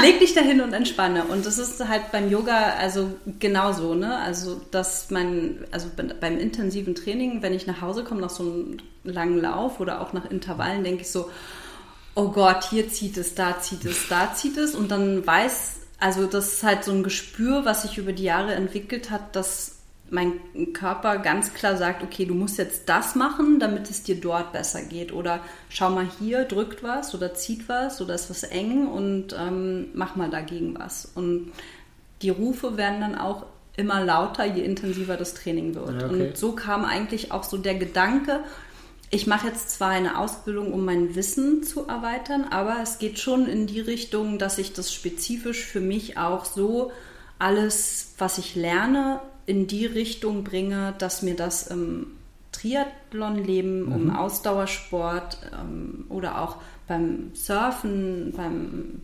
SUP-Fahren weiterhilft. Mhm. Also, du, gib, du, gibst ja mittlerweile auch Workshops dazu, ja, ne? genau. direkt speziell, also Yoga ja. für Läufer, glaube ich, Ge heißt es direkt. Genau, für mhm. Ausdauersportler ähm, etwas globaler betrachtet, weil man kann schon auch ähm, sehr spezifisch auf unterschiedliche Sportarten mhm. eingehen, weil da die Bedürfnisse einfach ganz andere mhm. sind, beziehungsweise es entstehen ganz andere ähm, körperliche Einschränkungen zum Beispiel dadurch. Also Klassiker beim Radfahren ist ja zum Beispiel der untere Rücken, Schultern oder eingeschlafene Hände, ja. Füße. Und beim Laufen geht es halt schon eher darum, halt ganz stark eben an die Verkürzungen ranzugehen. Und wer so einen langen Lauf mal hat und steht nach fünf Minuten dann auf, wenn er wieder gesessen hat, dann merkt man schon, okay, jetzt tun mir hier irgendwie an den Knien die Außenseiten weh oder am Gesäß mhm. zieht was oder ne, Frauen haben halt auch ganz oft noch andere Beschwerden nach so langen Läufen und da kann man dann schon sehr, sehr viel mit Yoga auch positiv wieder mhm. in die richtige Richtung schieben. Sehr cool. Sag mal, ähm, ich habe mir aufgeschrieben, aber ich weiß nicht, ob das stimmt. Ich dachte, ich hätte das mal bei dir gelesen oder wir hätten auch mal irgendwann drüber gesprochen. Ähm, war da nicht auch ein Zusammenhang, dass du mal einen Bandscheibenvorfall ja, hattest? Ja, genau.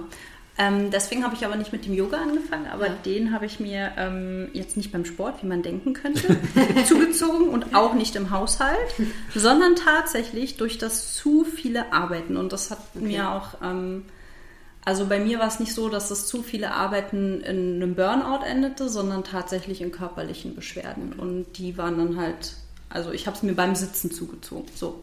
Okay, also wirklich so ja. hingesetzt oder aufgestanden? Also ich hatte immer einen ergonomischen Stuhl und habe auch alles dafür gemacht, aber äh, selbst wenn man eine Langdistanz oder wenn man einen Marathon vorbereitet oder mit beim Radsport irgendwie ähm, eine längere Tour plant, und darauf trainiert, dann ist es ja ganz oft so, dass wir, wir trainieren entweder morgens oder wir trainieren abends. Und dazwischen mhm. war ich halt in der Lage, mich zwölf Stunden an meinen Arbeitsplatz zu setzen und zu sitzen. Und mhm. dann kriegt man nachmittags einen Anruf von der Familie, hast du schon was getrunken?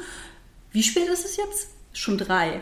Ja. So, ne? Also die Relation hat mir in der okay. Zeit extrem gefehlt. Okay, also auch den, den, den, den Klassiker sozusagen äh, Sitzen ist halt keine Regeneration, auch genau. wenn man genau. sich manchmal so erhofft. Ja, ja. Äh, den, den, Fehler machen viele Athleten das müssen und wir auch unseren Sportlern immer sagen, ne? dann ja, aber ich sitze ja im Büro, da ähm, erhole ich mich ja. Nee, Arbeiten ist äh, keine genau. Regeneration. Ne? Ja. Also so 30 Kilometer helfen halt auch nicht, wenn man danach dann am Morgen, ähm, wenn man danach dann irgendwie 8, 9, 10 Stunden mhm. ohne nennenswerten Meter gesessen hat. Okay, also hat. da hast du dir dann... Und wann war das? Ähm, das war gleich äh, das Jahr nach meinem ersten Triathlon, was ja, okay. natürlich dann auch zu sehr großem Frust ja. bei mir gesorgt Also das Schlimmste war eigentlich sofort mhm. zu wissen, okay, da geht jetzt dieses Jahr gar nichts mehr. Ne? Und ähm, das war, glaube ich, somit die schlimmste Zeit, die mhm. ich je hatte. Also da war jedes schlimme Wettkampferlebnis nichts gegen. Und ja, dann. Bist du konservativ behandelt worden oder mit Operation? Nee, also die ich war tatsächlich bei Ärzten und auch bei einem Professor in einer Klinik und habe mich da beraten lassen. Und der Professor hat dann, weil wir da Kontakte familiär hatten, den, den, Fehler gemacht und hat nicht zuerst mit mir gesprochen, sondern hat meine Familie davon in Kenntnis gesetzt, dass es halt um mich nicht so gut steht. Hm. Meine Familie ist dann so ein bisschen ausgerastet hat mich angerufen, auf dem AB gesprochen und meinte, bei dir sieht es ganz schlecht aus und du möchtest sofort zurück ins Krankenhaus kommen. Und da brach für mich erstmal sofort die Welt zusammen, weil ich dachte, okay, das war es jetzt. Du wirst, keine Ahnung, nie wieder laufen können ja. oder irgendwas, also, ne, das, du musst operiert werden und ähm, du wirst halt irgendwie nie wieder Sport machen können. Ich bin dann halt natürlich brav Kind zum Professor zurück, habe gesagt, okay, so und so, ähm, Sie haben scheinbar einen Befund bekommen, den Sie meiner Familie mitgeteilt haben, sagen Sie mir doch auch mal, was dahinter steckt. Und dann hat er mir das auch gesagt. Also es führt halt keinen Weg um eine Operation rum. Und er würde das so und so machen und hat dann sozusagen schon fast das Skalpell angesetzt. Und ich meinte, ja, ich gehe jetzt dann mal in mich und überlege mir, wie andere Schritte aus, also wie die Schritte aussehen könnten. Und bin dann ganz einfach zu einem Orthopäden gegangen und habe gesagt, hier ist der Befund, gucken Sie sich das mal an. Kann es dann wahr sein? Muss ich das machen? Also der Hintergrund war tatsächlich auch so, ich konnte ja keinen Meter gehen. Ne? Also ich bin da wirklich, habe mich aus dem Also Bett so gerollt. volles, also auch wirklich den Volltreffer Ja, gelandet. habe mein, meine Zehen fast nicht mehr gespürt und das ging halt wirklich durch, durch meinen ganzen Körper. Und ähm, habe dann mit dem gesprochen und er meinte, also Sie können sich darauf einstellen, dass es ein langer Prozess wird, aber er würde da jetzt nichts machen. Außerdem, klar, okay, man sieht es, aber sie haben das auch an verschiedenen Stellen und da könnte man jetzt auch sagen, der könnte jetzt von dem Wirbel kommen oder dem und vielleicht ist es sogar Veranlagung, dass es bei ihnen alles so nicht ganz so aussieht wie bei anderen. Und ähm, habe dann ganz konservativ angefangen mit ähm, Physiotherapie von den Füßen auf. Neu laufen gelernt und von, von den Zähnen bis zum Kopf alles wieder hergerichtet. Und das ging. Und das halt, ich habe einige Schübe immer mal so, aber das zeigt mir dann Sprichst auch. du noch mit dem Professor? Ich war nie wieder dort im Krankenhaus und ich hoffe, dass ich da auch nicht mehr hin muss. Also, ja, das kann ich gut das ist. Ja, das ist so ein, so ein. Also, wir haben ja auch lange gesucht und vor allen Dingen Hanna hat lange gesucht. Mich sehen ja Ärzte eh nur, wenn sie mich waagerecht da reinfahren, dann ist es mir eh egal. Ähm, aber Hanna hat lange nach einem Sportarzt gesucht, der ihr nach der Nase war oder der, der auch versteht, was unsere Philosophie ist. Also, es geht ja gar nicht darum, dass der Arzt immer deiner Meinung ist oder Ja. das für dich passt, passend macht. Aber wir haben jetzt einen Sportarzt gefunden, der uns so betreut, wie wir es als Sportler brauchen. Der eben nicht sagt, ja, sofort aufhören mit Bewegung, nie wieder bewegen. Das, Ja, das der würde selbst dem. Vollblutsportler ist und Genau. entsprechend auch weiß, wie man tickt, tickt ne? und was einem wichtig ist. Ja. ja, also, also, das, das ist halt, und, und dieses Vertrauensverhältnis auch erstmal zu, zu entwickeln. Also selbst ich muss zugeben, wenn ich bei dem bin und mir von dem was erklären lasse, dem höre ich zu, obwohl er Arzt ist. Normalerweise ist er bei mir, wie gesagt, so ein bisschen, ja, also ja. ich äh, habe ein gespaltenes Verhältnis zu Ärzten und Lehrern. Ja, ich glaube, ich mein, man muss da schon einen guten Arzt finden. Ich hatte das Glück dann und der war auch der Erste, der gesagt hat, jetzt machen Sie mal hier Ihre Einlagen weg, guck mal, was Ihre Füße überhaupt können. Ja. Und ähm, bevor wir jetzt hier irgendwie was umstellen an Ihrem Körper, weil es könnte ja auch sein, dass Sie einen Beckenschiefstand haben, weil das eine Bein einen halben Zentimeter kürzer ist als das andere. Aber vielleicht ist es auch einfach nur eine muskuläre Sache, dass es so optisch aussieht. Vielleicht hat es aber auch was irgendwie mit äh, mit der Lendenwirbelsäule zu tun oder mit dem Iliosakralgelenk oder was auch immer. Ne? Ähm, das kann man alles gar nicht so genau sagen, wo das dann alles herkommt und was damit verbunden ist. Und da Also der dann, hat dich sozusagen erstmal wieder gerade hingestellt. ja, gerade hingestellt und dann halt zusammen mit der Physiotherapie, das hat dann schon seine drei Monate gedauert und ich habe auch vier Wochen im Bett gelegen und extrem abgebaut und das war natürlich ein Kampf von der so gar nicht in meinem Kopf jemals, dass es sowas gibt, ne, sowas ist mir nie in den Sinn gekommen und dass es mich betreffen würde schon mal gar nicht so. Aber ähm, das ging dann. Ja, also tatsächlich ist es ja, also bei Bandscheibenvorfällen ist es wohl so, dass es überhaupt keinen Indikator dafür gibt. Also man, man kann es nicht vorhersagen. Ne? Also es kann quasi jeden treffen. Man kann bestimmte Dinge beschleunigen, indem man zum Beispiel immer falsch sitzt oder sehr viel sitzt und keine Ausgleichsbewegung macht und so weiter. Aber selbst Menschen, die jetzt sich extrem gesund ernähren, wo man sagen Ja. würde, oder, oder gesund leben, die also ein bisschen Sport machen, also die die WHO-Empfehlungen einhalten, täglich ihre 30 Minuten Bewegung, nicht zu viel essen und so weiter und so fort, die kann das trotzdem treffen. Also, Ja. die- also das ist halt so Bandscheibenvorfälle, das ist halt so eigentlich äh, leider irgend sowas, wo, wo man nicht viel, viel äh, Ja. machen kann. Da muss man dann damit leben. Gott sei Dank kann man heute, glaube ich, relativ viel wieder gerade rücken bei Bandscheiben.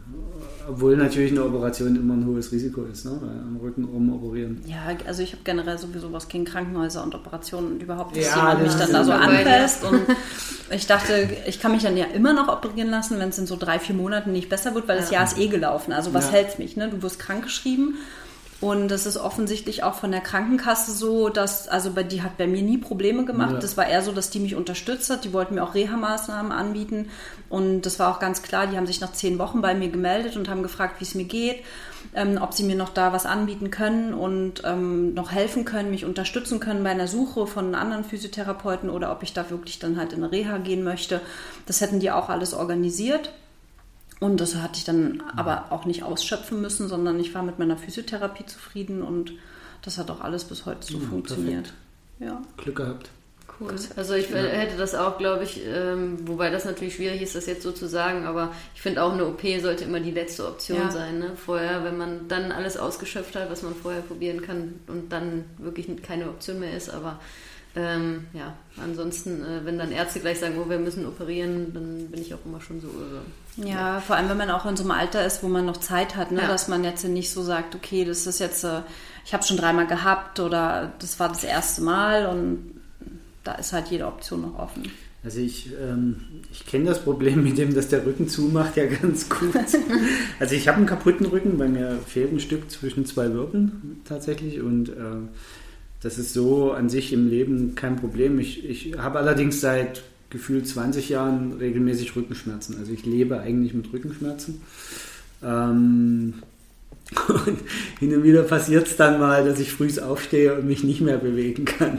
Dann brauche ich einfach so einen Tag, wo ich äh, zwei Tage, also zu Weihnachten ging es mal so Das war so meinen vor ein paar Jahren, das war eine ganz witzige Situation. Der Carsten war irgendwie ganz heiß auf Training und er hat immer noch so gesagt, wir waren halt bei meinen Eltern und äh, dann hat er irgendwie zu mir gesagt, ja, aber ich muss unbedingt trainieren und ich muss das und das machen. Und dann sagt er noch, ich muss heute unbedingt trainieren, steht so auf und sagt, oh, ich glaube, das wird nichts mit dem Training.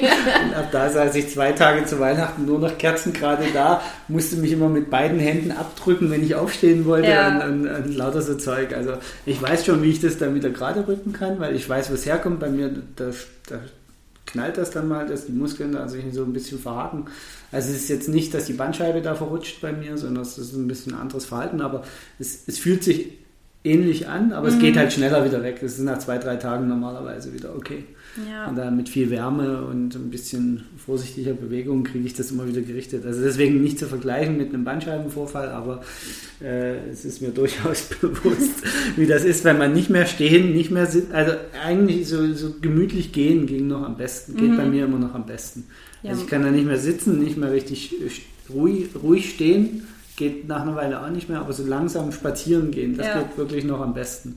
Und bloß nicht Auto fahren müssen. Der Orthopäde meinte damals als Witz zu mir, also Sie lassen sich jetzt natürlich erstmal nicht operieren, aber Sie haben jetzt zwei Optionen. Sie suchen sich entweder einen Job, wo Sie den ganzen Tag liegen können.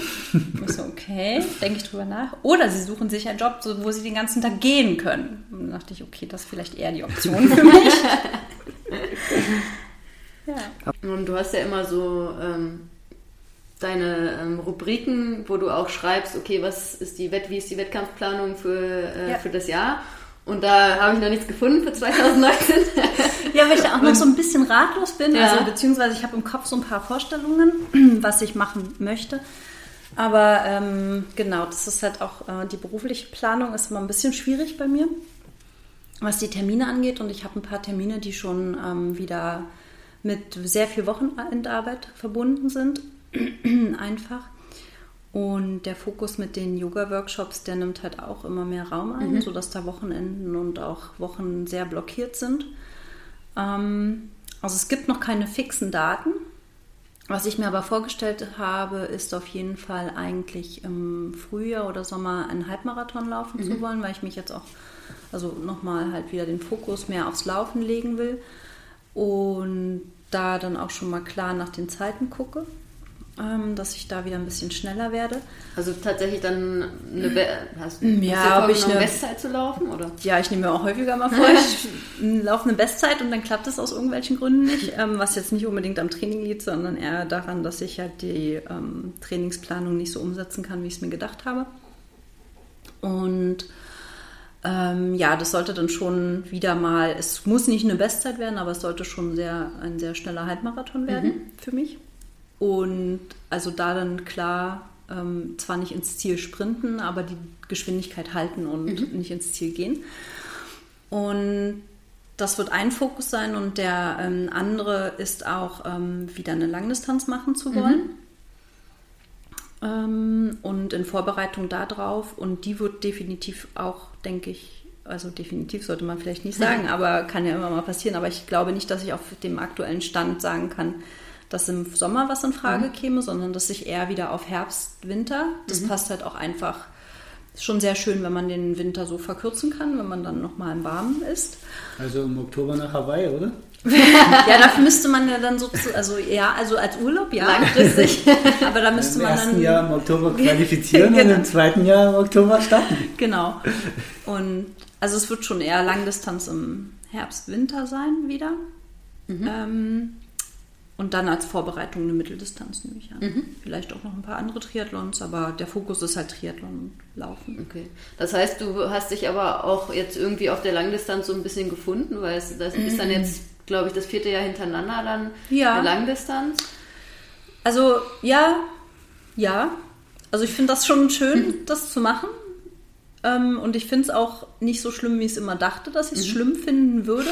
Und ich war auch sehr zufrieden, dass ich ähm, dieses Jahr, also 2018, letztes Jahr und ähm, 17, also bei der zweiten und dritten Langdistanz, ähm, gar nicht so diese, so gefühlt nicht in der Vorbereitung und auch währenddessen nicht so diese körperliche Qual hatte von wegen, oh Gott, mir tut jetzt drei Tage lang danach alles weh. So bei der ersten Langdistanz war ich hatte ich irgendwie zwei Tage lang gefühlt nur so Schmerzen an der Haut, weil das alles so belastet war. Und das hat sich dann aber Gott sei Dank bei der zweiten und dritten ganz anders angefühlt.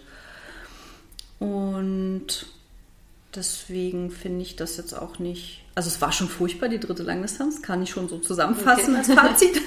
Aber dann im Nachhinein, das dann Aber im Nachhinein, haben, ist natürlich auch genau, toll, ist ne? gut und es war ja auch nicht so, dass ich dafür jetzt irgendwie den ganzen Tag dann gebraucht habe, wie es in meiner Vorstellung in dem Moment gedauert hatte. Aber ähm, das ist schon eine Distanz, die mir Spaß macht. Ja. Ja. Also mehr Spaß macht natürlich, also so einfach dieses Schnelle und auch diese schnellen Wechsel hat man natürlich bei kürzeren Distanzen. Mhm. Und Mitteldistanz finde ich eigentlich somit das Coolste.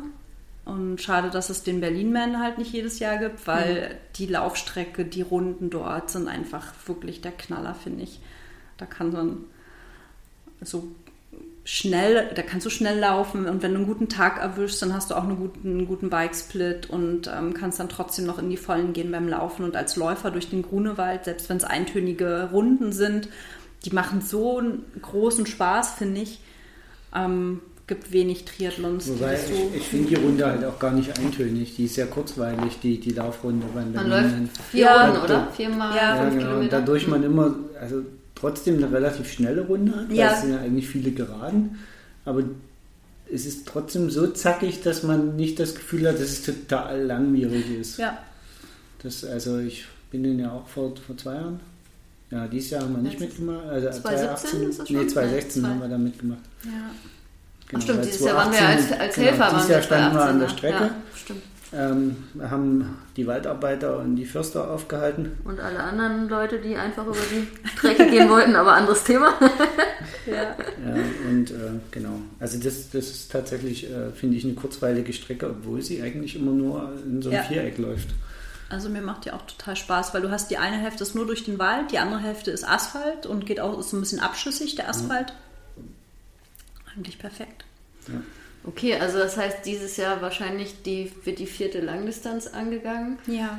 Gibt es trotzdem noch, weil, also das ist ja immer so, ne, also okay, man macht jetzt Ironman, das ist irgendwie so schon so was ziemlich krasses, ne? Hast du noch irgendwelche innerlich doch irgendwie so, sag ich mal, den Wunsch oder vielleicht auch so den Traum, nochmal was anderes zu machen? Also keine Ahnung, vielleicht irgendwie einen Ultralauf oder, ein, oder sogar ein Ultra-Triathlon, wo man, wo ich jetzt sage, von der Distanz her ist es irgendwie dann nochmal eine größere Herausforderung? Oder sagst du, nee, ich glaube, bei der Langdistanz bin ich angekommen und ich will mich dann vielleicht noch, ähm, wie jetzt zum Beispiel im Frühjahr zu sagen, ja, ich gehe mal auf einen schnellen Halbmarathon, also ich will da dann vielleicht noch bei der Geschwindigkeit irgendwelche Spitzen setzen ja. oder ich will ich will unterschiedliche Veranstaltungen machen, im, im, Ausland irgendwie schöne Veranstaltungen machen. Mhm. Ähm, was ist da noch so vielleicht in dir, wo du sagst, doch, das ist vielleicht noch so ein Traum oder könnte ich mir vorstellen, dass ich da nochmal irgendwie ein Highlight, ein anderes Highlight setze? Also mein Wunsch ist eigentlich schon, dass ich mal einen Herbst habe, in dem ich schnell unterwegs bin und Crossläufe laufen kann, weil mir die unheimlich viel Spaß machen. Ähm, zum Beispiel. Also ist jetzt nicht ein mega Traum, aber und auch nichts, was man nicht realisieren kann, aber man muss es halt machen. Ja. Ne? Und dieses Machen in unserem Leben, was von A bis Z durchstrukturiert und vollgeproppt von morgens um sechs bis abends um zehn ist, schwierig irgendwie. Ne? Und mit einer Langdistanz im Herbst dann auch noch schwieriger, weil man dann, also mir fällt es sehr schwer, so diesen Split zu schaffen zwischen ich laufe schnell und ich laufe lang. Ja, total. Und bei, bei einer, wenn man eine Langdistanz vorbereiten will, dann ist irgendwie leidet bei mir total die Geschwindigkeit. Ja. Und ich bin dann halt so im Ausdauerfokus schon auch mit Intervallen unterwegs, aber halt auf einer ganz anderen Ebene. Und diesen Herbst mal einfach zu, für mich zu haben oder auch den Winter oder das Frühjahr so nutzen zu können, wäre halt sehr, sehr schön. Und bei Crossläufen fällt mir halt auch immer ein, wenn ich keine Triathlon-Saison planen würde oder wenn es mir nicht so wichtig ist, eine Langdistanz zu finishen und ich da halt auch dann nicht krank werden möchte, mich nicht verletzen will, würde ich halt schon eher auch mal so Trail-Veranstaltungen, muss jetzt nicht in Deutschland, kann auch im Urlaub einfach mal so zum Spaß sein. Und ich würde es auch nicht so auf einer Wettkampfebene in dem Sinne machen, dass ich mir da vorstelle, vorne mitzulaufen, sondern einfach aus Spaß. Aber der Spaß ist mir trotzdem nicht wertvoll genug, als dass ich damit vielleicht meine Wettkampfsaison im Triathlon riskiere. Okay. Also in meiner Vorstellung ist da einfach das Risiko zu groß, dass ich mir doch mal irgendwie den Knöchel verstauche oder was am Knie tue oder mich überlaste in irgendeiner Weise. Und wenn man, es gibt zwar viele Möglichkeiten in Berlin auch so, das zu trainieren, aber da muss man dann auch wieder hinfahren. Ja. Ne? Das ist nicht gleich bei mir vor der Haustür. Ich habe zwar einen Hügel und ich mache da meine Läufe, aber ich komme dann auch bei zehn Runden irgendwie auf 105 Höhenmeter oder so. Ja, wir wissen, wovon du sprichst. Und auch selbst wenn man, sag ich mal, jetzt zu den zwei, drei Hügeln, die man in Berlin hat, äh, auf dem Trail, irgendwie da dann trainiert, dann kannst du trotzdem immer nur irgendwie 60 Meter hochlaufen und musst dann wieder runterlaufen. Wenn du dann mal bei einem Bergmarathon Ja. oder so startest, da läufst du dann halt mal eben 1000 Höhenmeter am Stück. So, das kannst du halt einfach nicht trainieren Ja. in Berlin.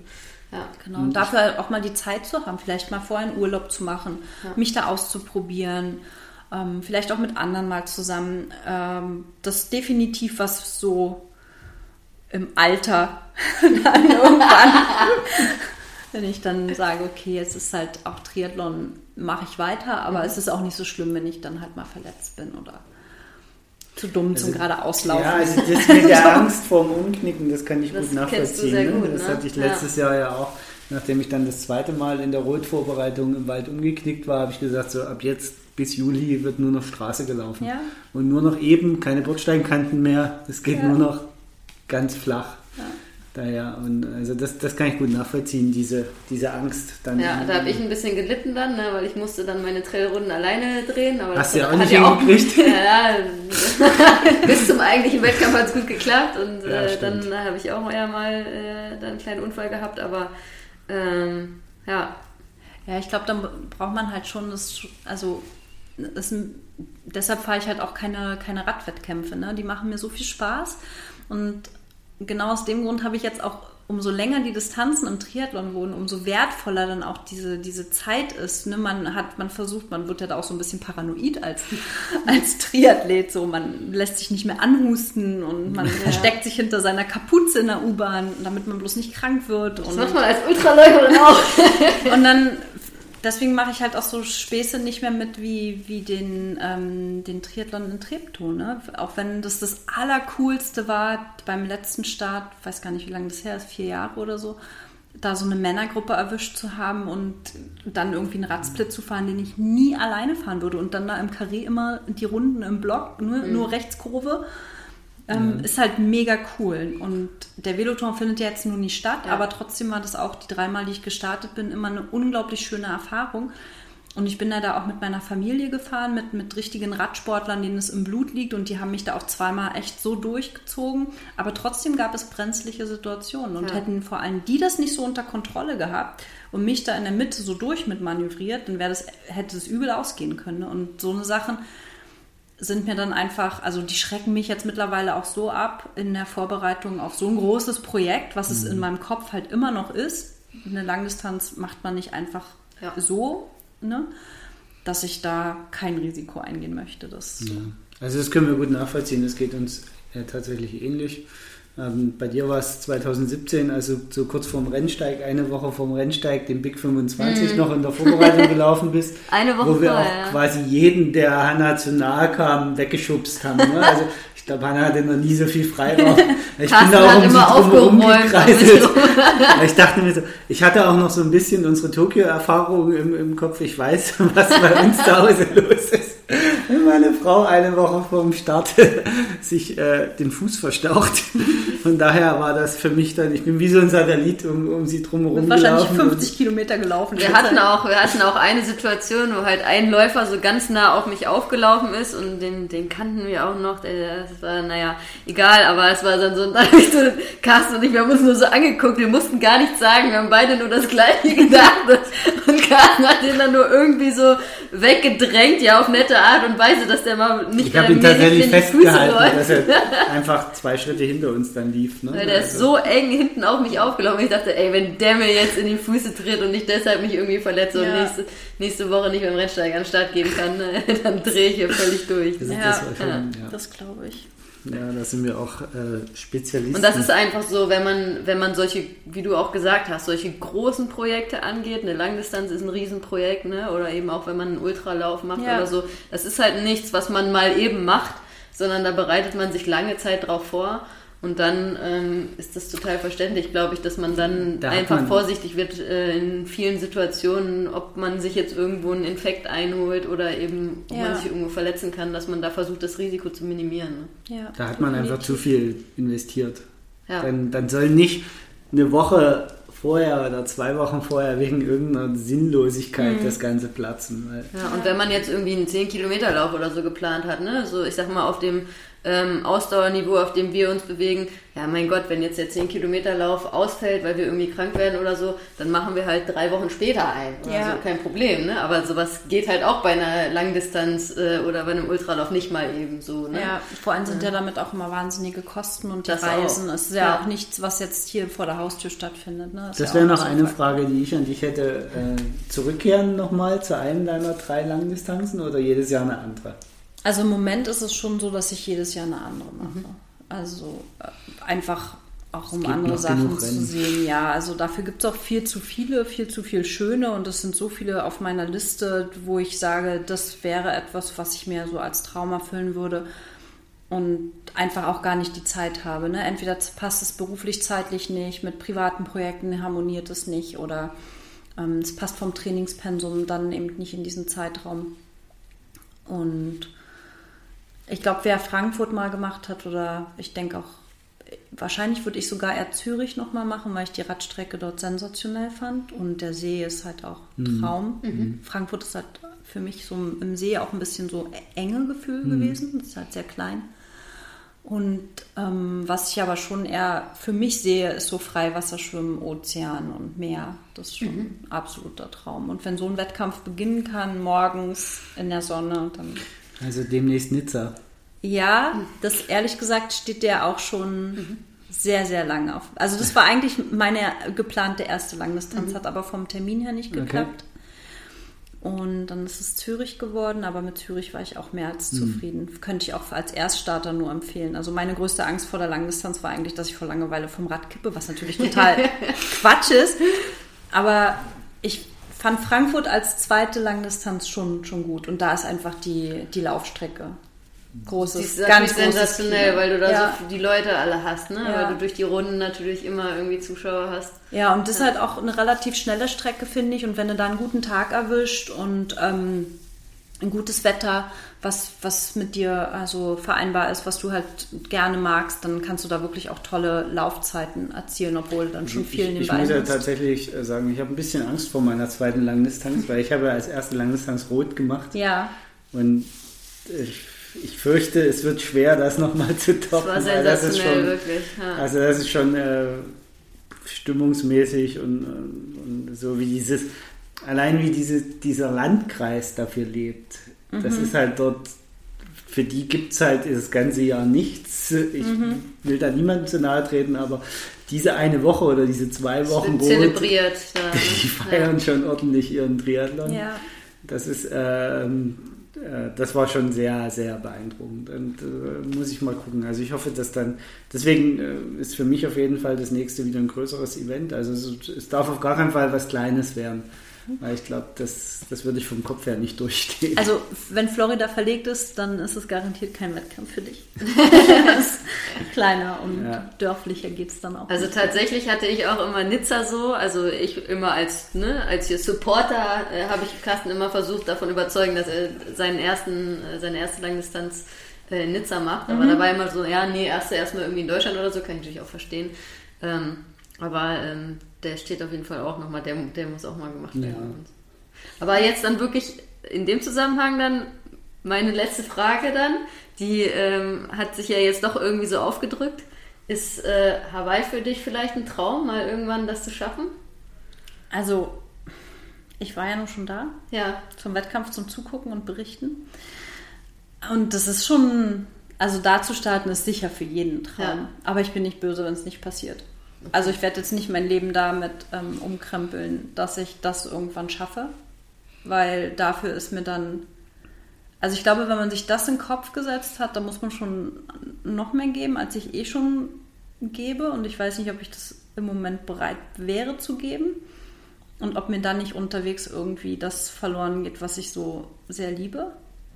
Und weil dann ist die, der Wunsch so groß im Kopf, dass wenn es dann ewig nicht passiert, wäre dann, glaube ich, viel trauriger. Also mhm. ich lasse mir den Traum offen und wenn es mhm. halt so ist, dann ist es so.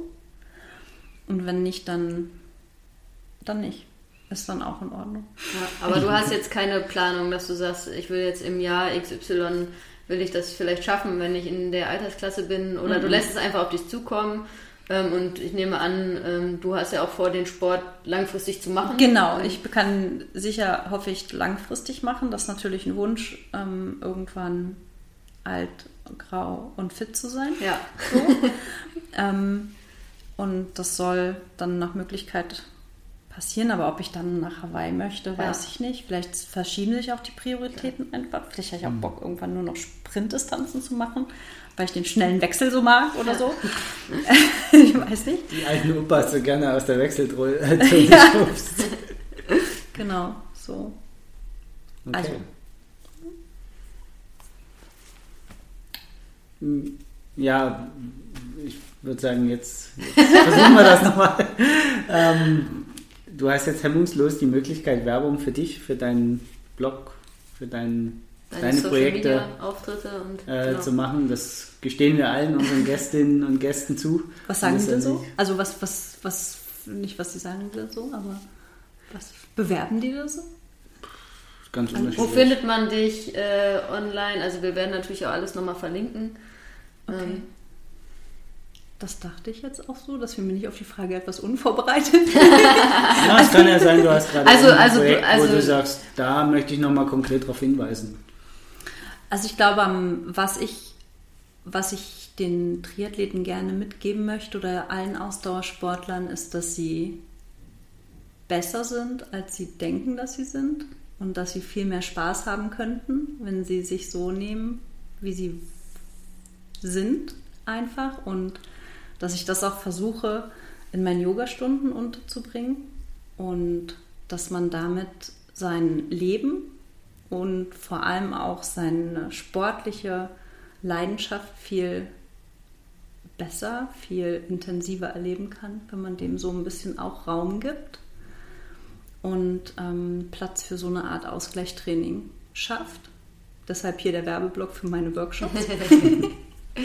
wo, kann man, wo kann man einsehen, wann, also äh, genau, das findet man immer auf meiner Webseite. Da mhm. gibt es so einen Eigenwerbebanner, mhm. ähm, in dem erwähnt ist, wann ich wo bin. Und es wird auch mehr in Berlin stattfinden. Die Planung läuft dafür. Und ich denke, ich habe da auch ein gutes, ähm, einen guten Ort gefunden, der schnell zu erreichen ist für ähm, Berliner, aber auch für alle, die anreisen dafür extra. Und das ähm, ist dann eben auf der Website kommuniziert. Mhm in Einzelbeiträgen, aber auch auf den sozialen Medien, Facebook, Instagram, was ich halt so benutze. Überall bist du zu finden unter Eiswürfel im Schuh, richtig? Genau, nur Twitter hat es leider äh, geschafft, mir meinen, ähm, meinen ganzen Schuh zu nehmen. Deswegen oh. gibt es da nur Eiswürfel im Sch Aha, okay. Der, der U fehlt. Also da findet ihr äh, mich nur unter Eiswürfel im Sch. Und ansonsten Pinterest, Instagram, noch Google Plus, Facebook, alles Eiswürfel im Schuh. Super. Dann danken wir dir recht genau. herzlich für deine Zeit und für das tolle Gespräch. Und wir drücken auf jeden Fall die Daumen. Wir sind gespannt. Ähm, wir verfolgen natürlich weiter, wie das bei dir alles so weiterläuft. Wir drücken dir die Daumen für die vierte Langdistanz dann dieses Jahr hoffentlich. Ich bin gespannt, was es wird. Und ähm, ja, wo du jetzt gerade gesagt hast mit den Workshops, wenn die dann auch in Berlin stattfinden, ähm, vielleicht schauen wir da auch mal vorbei. Ja. wenn, wenn man also als Anfänger, als äh, Yoga-Anfänger da dann auch äh, vorbeischauen kann. Genau, die Workshops sind definitiv immer für Anfänger und vor allem für Männer, weil ja. im Yoga kämpfen wir um die Männerquote. Nadine guckt Carsten gerade ganz eindringlich an. ah, genau. Da haben wir wieder dieses Thema mit und dem wir, Yoga. Wir, wir, können es ja, wir können es ja anders nennen. Wir können es ja zum Beispiel ähm, Mobilisation und ich weiß nicht was, Stabilisationstraining ich, ich habe nennen. kein Problem damit, dass das Yoga heißt. Das ist total, ich wir hatten jetzt äh, vor kurzem im, im, Podcast erst eine Folge, wo wir uns auch mit einer anderen Yoga-Lehrerin länger zu dem Thema unterhalten haben. Ich, also mich fasziniert das auch und ich, ich bin da auch, ähm, ich bin dem nicht abgeneigt, aber mich zieht es da nicht hin aus irgendeinem Grund. Ja. Also das ist, ich weiß nicht warum. Also ich glaube, man macht viel mehr Yoga-Übungen, als man denkt, dass man Yoga-Übungen macht, weil so, ganz ja. viele Sachen einfach ja. vom Yoga kommen. Yoga ist halt so alt. Und genau, in jedem Fall aber vielen Dank, dass ich hier sein durfte. Ja, sehr gerne. Ja. Und ja, es hat mir sehr viel Freude gemacht. Danke, Danke dir. Danke. Ciao.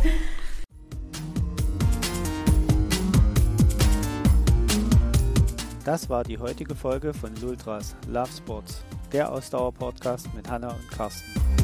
Wenn es dir gefallen hat, würden wir uns über eine 5-Sterne-Bewertung bei iTunes freuen. Kommentieren und mitdiskutieren kannst du auf unserer Webseite www.ausdauer-coaches.de oder schau einfach in unserer Lultras Facebook-Gruppe vorbei.